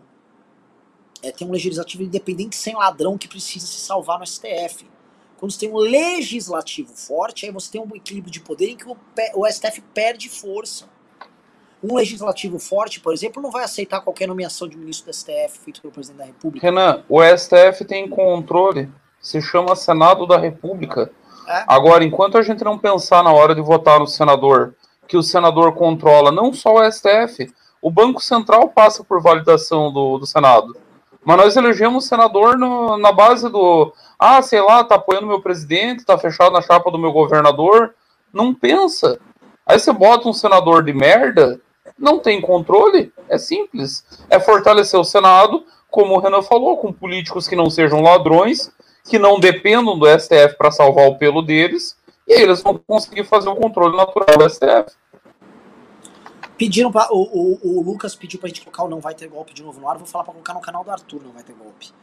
Uh, o Eber Moraes disse: Boa noite, Renan e Ricardo. Vou buscar deixar meu filho com a mãe e ir a São Paulo dia 12. A pergunta é: será que não faria sentido ser pragmático nesse momento e fazer uma aliança robusta com a esquerda para o impeachment?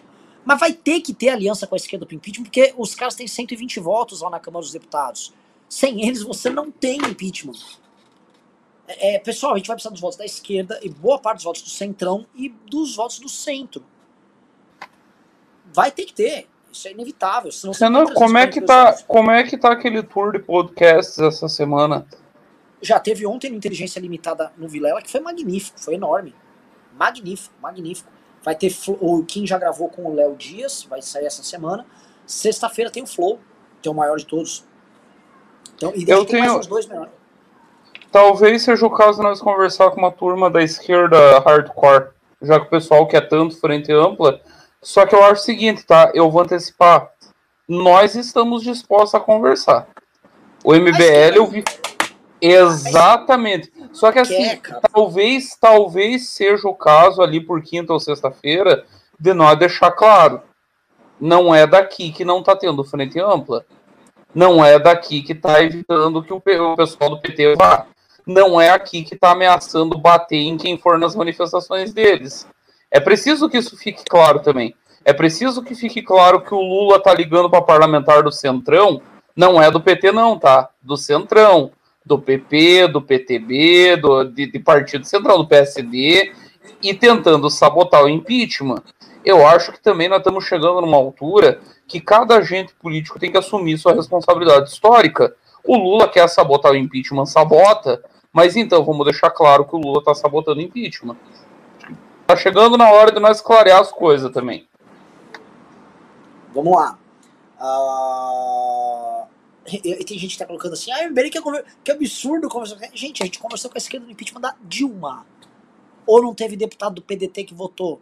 Ou o PSB, Partido Socialista Brasileiro, não votou em peso no impeachment. Ou o PPS, à época, o antigo PCB, o antigo partidão, não votou em peso. PV votou de votar no impeachment, gente.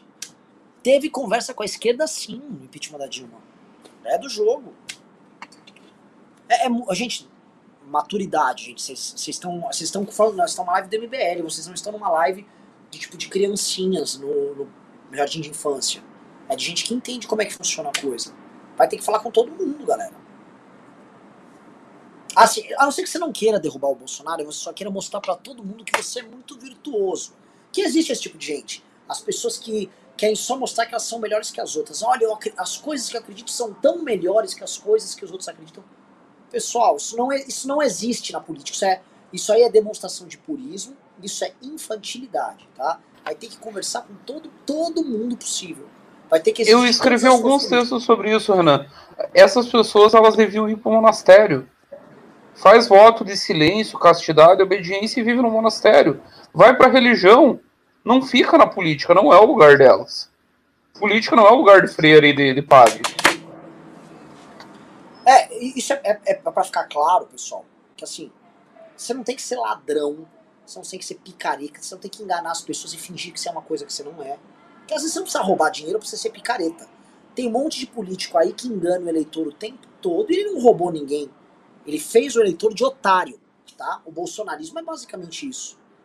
Nós não somos nada disso. Agora, nós somos nós somos do diálogo e não somos otários. A gente não vai fazer as pessoas irem pra rua e nem vamos ficar rodando o Brasil panfletando, adesivando, para fazer uma manifestação que não vai dar em nada. A manifestação ela tem que gerar o quê? Ela tem que gerar a argumentação e a construção política do impeachment. Vocês não querem ir pro impeachment? Se for para ir numa manifestação falar, eu sou melhor do que você, tá? O que eu acredito me para, meu irmão. Aí vai num desfile, anda numa passarela bonita e fala, olha, eu tenho aqui um cartaz com tudo que olha como eu sou bonito. Para, gente. A gente vai falar com gente bonita e feia. O que a gente não vai fazer é vender a alma pro diabo. Conversar, você conversa com todo mundo. Você não vende os seus valores, sacou? Mas você conversa.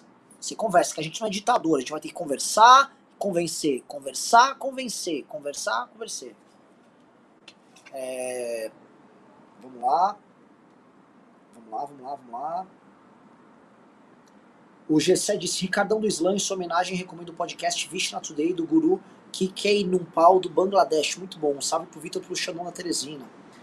O Marcelo Andrade disse, hashtag coisa de ladrão. A Janete Aguiar disse limão. Bom, ela mandou um sticker. O Geraldo Gomes mandou 27 reais. O Robson Campos disse, existe algum planejamento para evitar que bolsonaristas sabotem as manifestações? Em Brasília estão tentando sabotar já as manifestações nossas, tá? A gente vai tratar disso amanhã. A gente vai entrar na justiça, se for o caso. Euclides da Costa mandou 50, André Bertoli mandou 50, disse para ajudar no dia 12. Mike Connor disse, pessoal, se puderem doar via Pix é melhor. É bem melhor, porque se você manda por Superchat, o Google toma 30%. Bruno Jani mandou 500 reais, disse, nesse fim de semana fiquei impressionado com a quantidade de conhecidos que eram favoráveis à manifestação hoje por serem contados absurdos do STF. É, muita gente, tem gente que acha que por o STF ter destruído a Lava Jato, a manifestação de hoje era válida, sendo que o Bolsonaro destruiu a Lava Jato junto com o STF. Calma, tem gente que não tá entendendo nada. Teve um cara, eu juro, Bisoto, eu peguei um Uber e o cara falou, ah, eu acho boa a manifestação do dia 7. Eu, por quê? Ah, porque vai ter caminhoneiro e o caminhoneiro vai querer baixar o preço da gasolina. Eu falei, não, a manifestação do Bolsonaro. Ah, é do Bolsonaro, não é da gasolina? Não, é, é assim, é da gasolina, é contra o aumento do Bolsonaro. Ah, não, o Bolsonaro é filho da puta. Eu falei, mas você tá quase indo. É, Rafael Barlatti disse, Renan, quais as chances do Alexandre de Moraes dar uma banana pro Bolsonaro e dentro dos próximos dias focar no processo das fake news? Eu acho que o Alexandre de Moraes não vai parar nem recuar um milímetro. Um milímetro sequer. Thiago Balarim disse, Ricardo, perfeito, a maioria não aguenta mais esse boçal. Uh... Marisol disse, o Carluxo deu as caras no golpe do Minto ou já fugiu pra casa do caralho? Fugiu. Zakatos disse, não sei como vocês estão organizando pro dia 2, mas dou uma dica, não concentrem a turma parada num lugar fixo, façam uma passeata. A polícia não deixa. Ricardo Chiroma mandou 100 dólares e disse: há alguma forma do gado do quase gado compreender que o golpe do Bolsonaro nada mais é que uma cortina de fumaça para esconder a competência do governo? Também, também uma tentativa de dar um golpe, né? Quando você dá um golpe e toma o poder, cara, uma coisa maravilhosa disso é que você não precisa se preocupar com mais nada, porque você tem o poder sobre as outras pessoas de forma absoluta. Agora, me permite um parênteses rápido, Renan, bem rapidão. O, tem um erro que nós não podemos cair. Eu tenho visto muita gente no, numa análise das pesquisas dizendo que o Bolsonaro tem um quarto consolidado, que de, desses 20, 25 ele não vai baixar. O que as pesquisas dizem ao contrário, as pessoas estão lendo mal. É só olhar os gráficos. Os gráficos são claros, ele está perdendo pesquisa após pesquisa. Há um processo constante de derretimento. Então ele não está no piso dele. Nós precisamos continuar fazendo essa disputa. Essa que o Renan falou que fez no Uber, conversando com o Uber, a que você faz no almoço da família, a que a gente faz todo dia. É preciso seguir na disputa, até para fazer o seguinte: para o gado, esse mais raivoso, ficar com vergonha de abrir a boca e não abrir mais a boca. Aconteceu com a Dilma no final do impeachment dela. Pode acontecer de novo, nós só não podemos recuar e nem desistir. É seguir em frente, era só isso. Vamos lá. Uh... É um segundo. Lá, um segundo, um segundo que eu tô perdendo aqui as mensagens. Pessoal, assim, eu tô esgotadão, velho. É... Vamos fazer o um encerramento do programa. A gente tá duas horas e meia aqui. Bisoto e Beraldo, vou pedir uma reflexão grande de vocês. Eu vou ficar até quietinho aqui. E aí, cara, o que vocês esperam dessa semana e o que a gente precisa fazer essa semana? Bom, deixa eu, deixa eu começar. Você dá tempo de você tomar uma água e fumar mais um cigarro? É... Bom, como eu, a gente falou mais cedo, né? Boa. A gente está há cinco dias uh, do dia 12, que é o dia onde a gente vai poder ter a dimensão da resposta que a sociedade quer dar para essa maluquice crescente que hoje foi, foi um momento assim de, de pico, mas ele não é um momento isolado, ele, na verdade, vem sendo construído ao longo dos meses.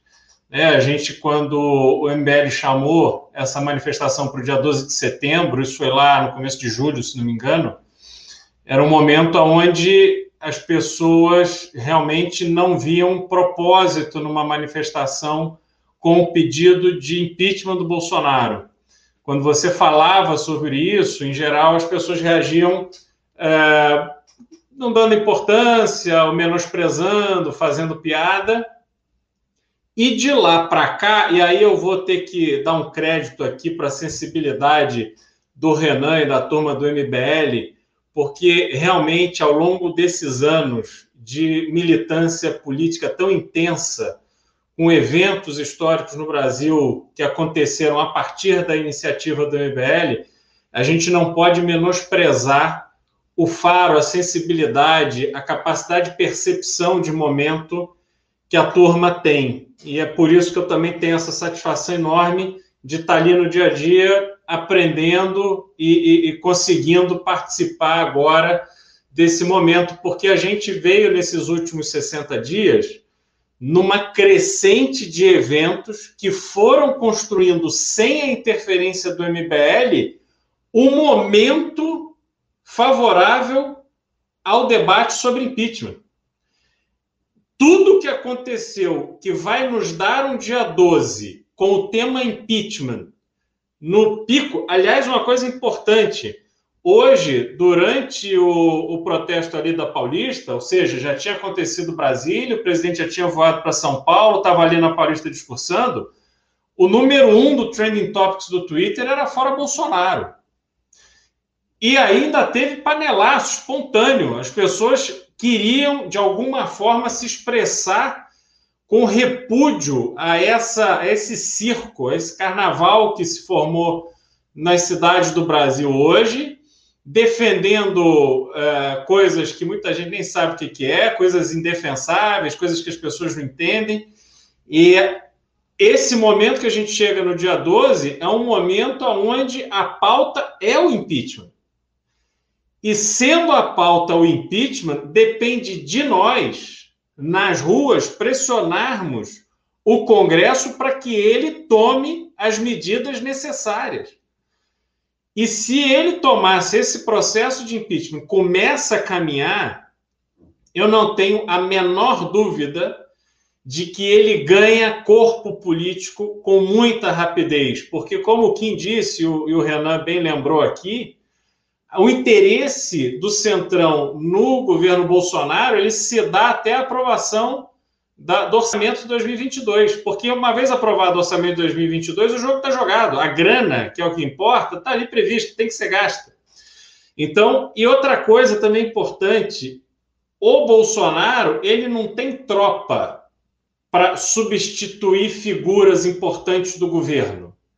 Ele não vai chamar o Zé Trovão para ser ministro dos transportes. Ele não tem, ele não tem equipe os poucos pangarés que ele tinha lá, ele já está queimando esses cartuchos. O André Mendonça sequer vai conseguir ser sabatinado. Esse é o nível da fraqueza do governo Bolsonaro e do presidente Bolsonaro. Então, para o Centrão fazer essa negociação do governo de transição com o Mourão, e aí eu me permito aqui discordar da fonte do Bisoto, porque eu não vejo. O, o Mourão pode falar esse negócio de Moro e tal, como um despiste, como uma manifestação de quem não quer tratar deste assunto neste momento. Mas, sem dúvida alguma, Mourão vai tratar desse assunto. E quando ele tratar desse assunto, ele também, na idade que ele tem, o gosto que ele tem de jogar futebol na praia de Copacabana e tomar o skin e fumar o, o charuto dele no oeste. Ele não vai se candidatar à reeleição. O, o, o Mourão ser presidente da República por um ano, porra, é uma consagração para ele ele vai terminar aquilo ali, ele vai ser o cara mais feliz do mundo.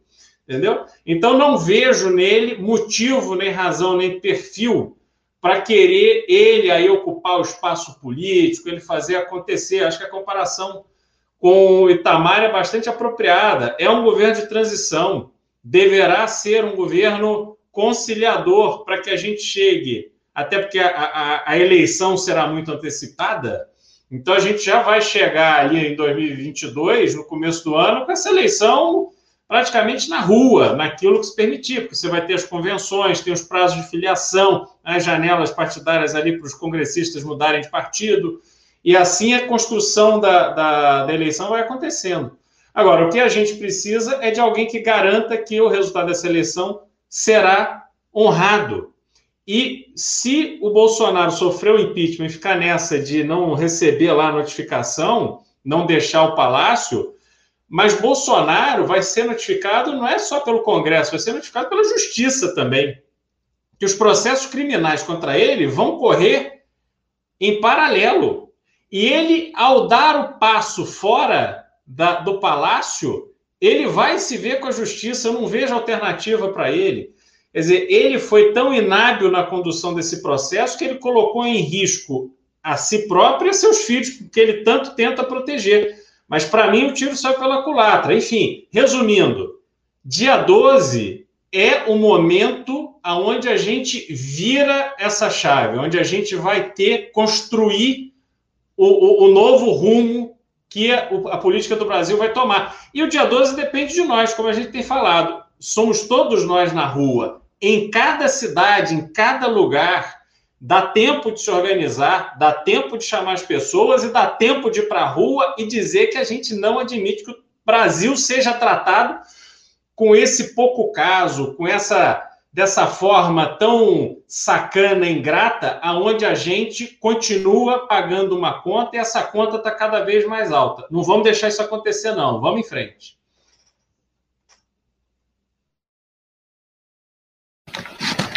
Bom, Renan Beraldo, eu quero dizer que é uma honra estar do lado certo da história de novo. Ontem eu abri as minhas memories do, do Facebook e eu encontrei um post do Arthur de 2017, quando nós enfrentávamos uma tentativa de golpe de Estado do então Procurador-Geral da República, Rodrigo Janot, um bêbado vagabundo, descontrolado, que tentou implodir a República, empichar o Temer em conluio com agentes da imprensa, e ficamos nós e, e mais meia dúzia resistindo àquele vagabundo tentando dar um golpe eu não tenho a menor dúvida que aquele golpe foi a gênese da vitória do Bolsonaro um ano depois. O Temer encaminhava reformas, talvez tivesse consolidado um governo democrata e possivelmente seria candidato à reeleição ou teria emplacado um sucessor. Nunca saberemos porque um vagabundo golpista tentou implodir a República. Mas lá em 2017, quando nós éramos meia dúzia, e ficou meia dúzia, eu estava do lado certo o MBL estava do lado certo, Arthur estava do lado certo, Kim estava do lado certo, Renan estava do lado certo. Houveram erros no caminho? Claro que houveram. Sempre existirão. Política é atividade humana. Não existem deuses aqui. Não existem homens perfeitos. Nós não vamos acertar o tempo inteiro. Nós, nós não somos clarividentes. Eu não gosto dessa coisa do Bisoto tem razão, o Renan tem razão. Nós não somos isso, nós somos humanos. Nós vamos errar, vamos acertar. Só que no, na conjuntura recente, invariavelmente, graças ao bom Deus, nós sempre estivemos do lado certo, do lado das liberdades, do, do lado da honestidade. Nós pedimos o impeachment de um governo que desgraçou o país. Nós lutamos contra esse governo e derrubamos ele. Nós lutamos por reformas democráticas no governo Temer e agora nós estamos lutando contra um fascista autoritário que quer acabar com a democracia no Brasil. Nós vamos vencer de novo porque nós estamos do lado certo da história. Nós vamos vencer de novo porque nós não desistimos. Nós vamos vencer de novo porque nós não nos intimidamos e porque nós não aceitamos pressão de vagabundo nenhum que seja. Pode ser fascista de extrema direita, como é agora, ou maluco de extrema esquerda, como aconteceu no passado muito recente nós estamos do lado certo da história e nós vamos vencer.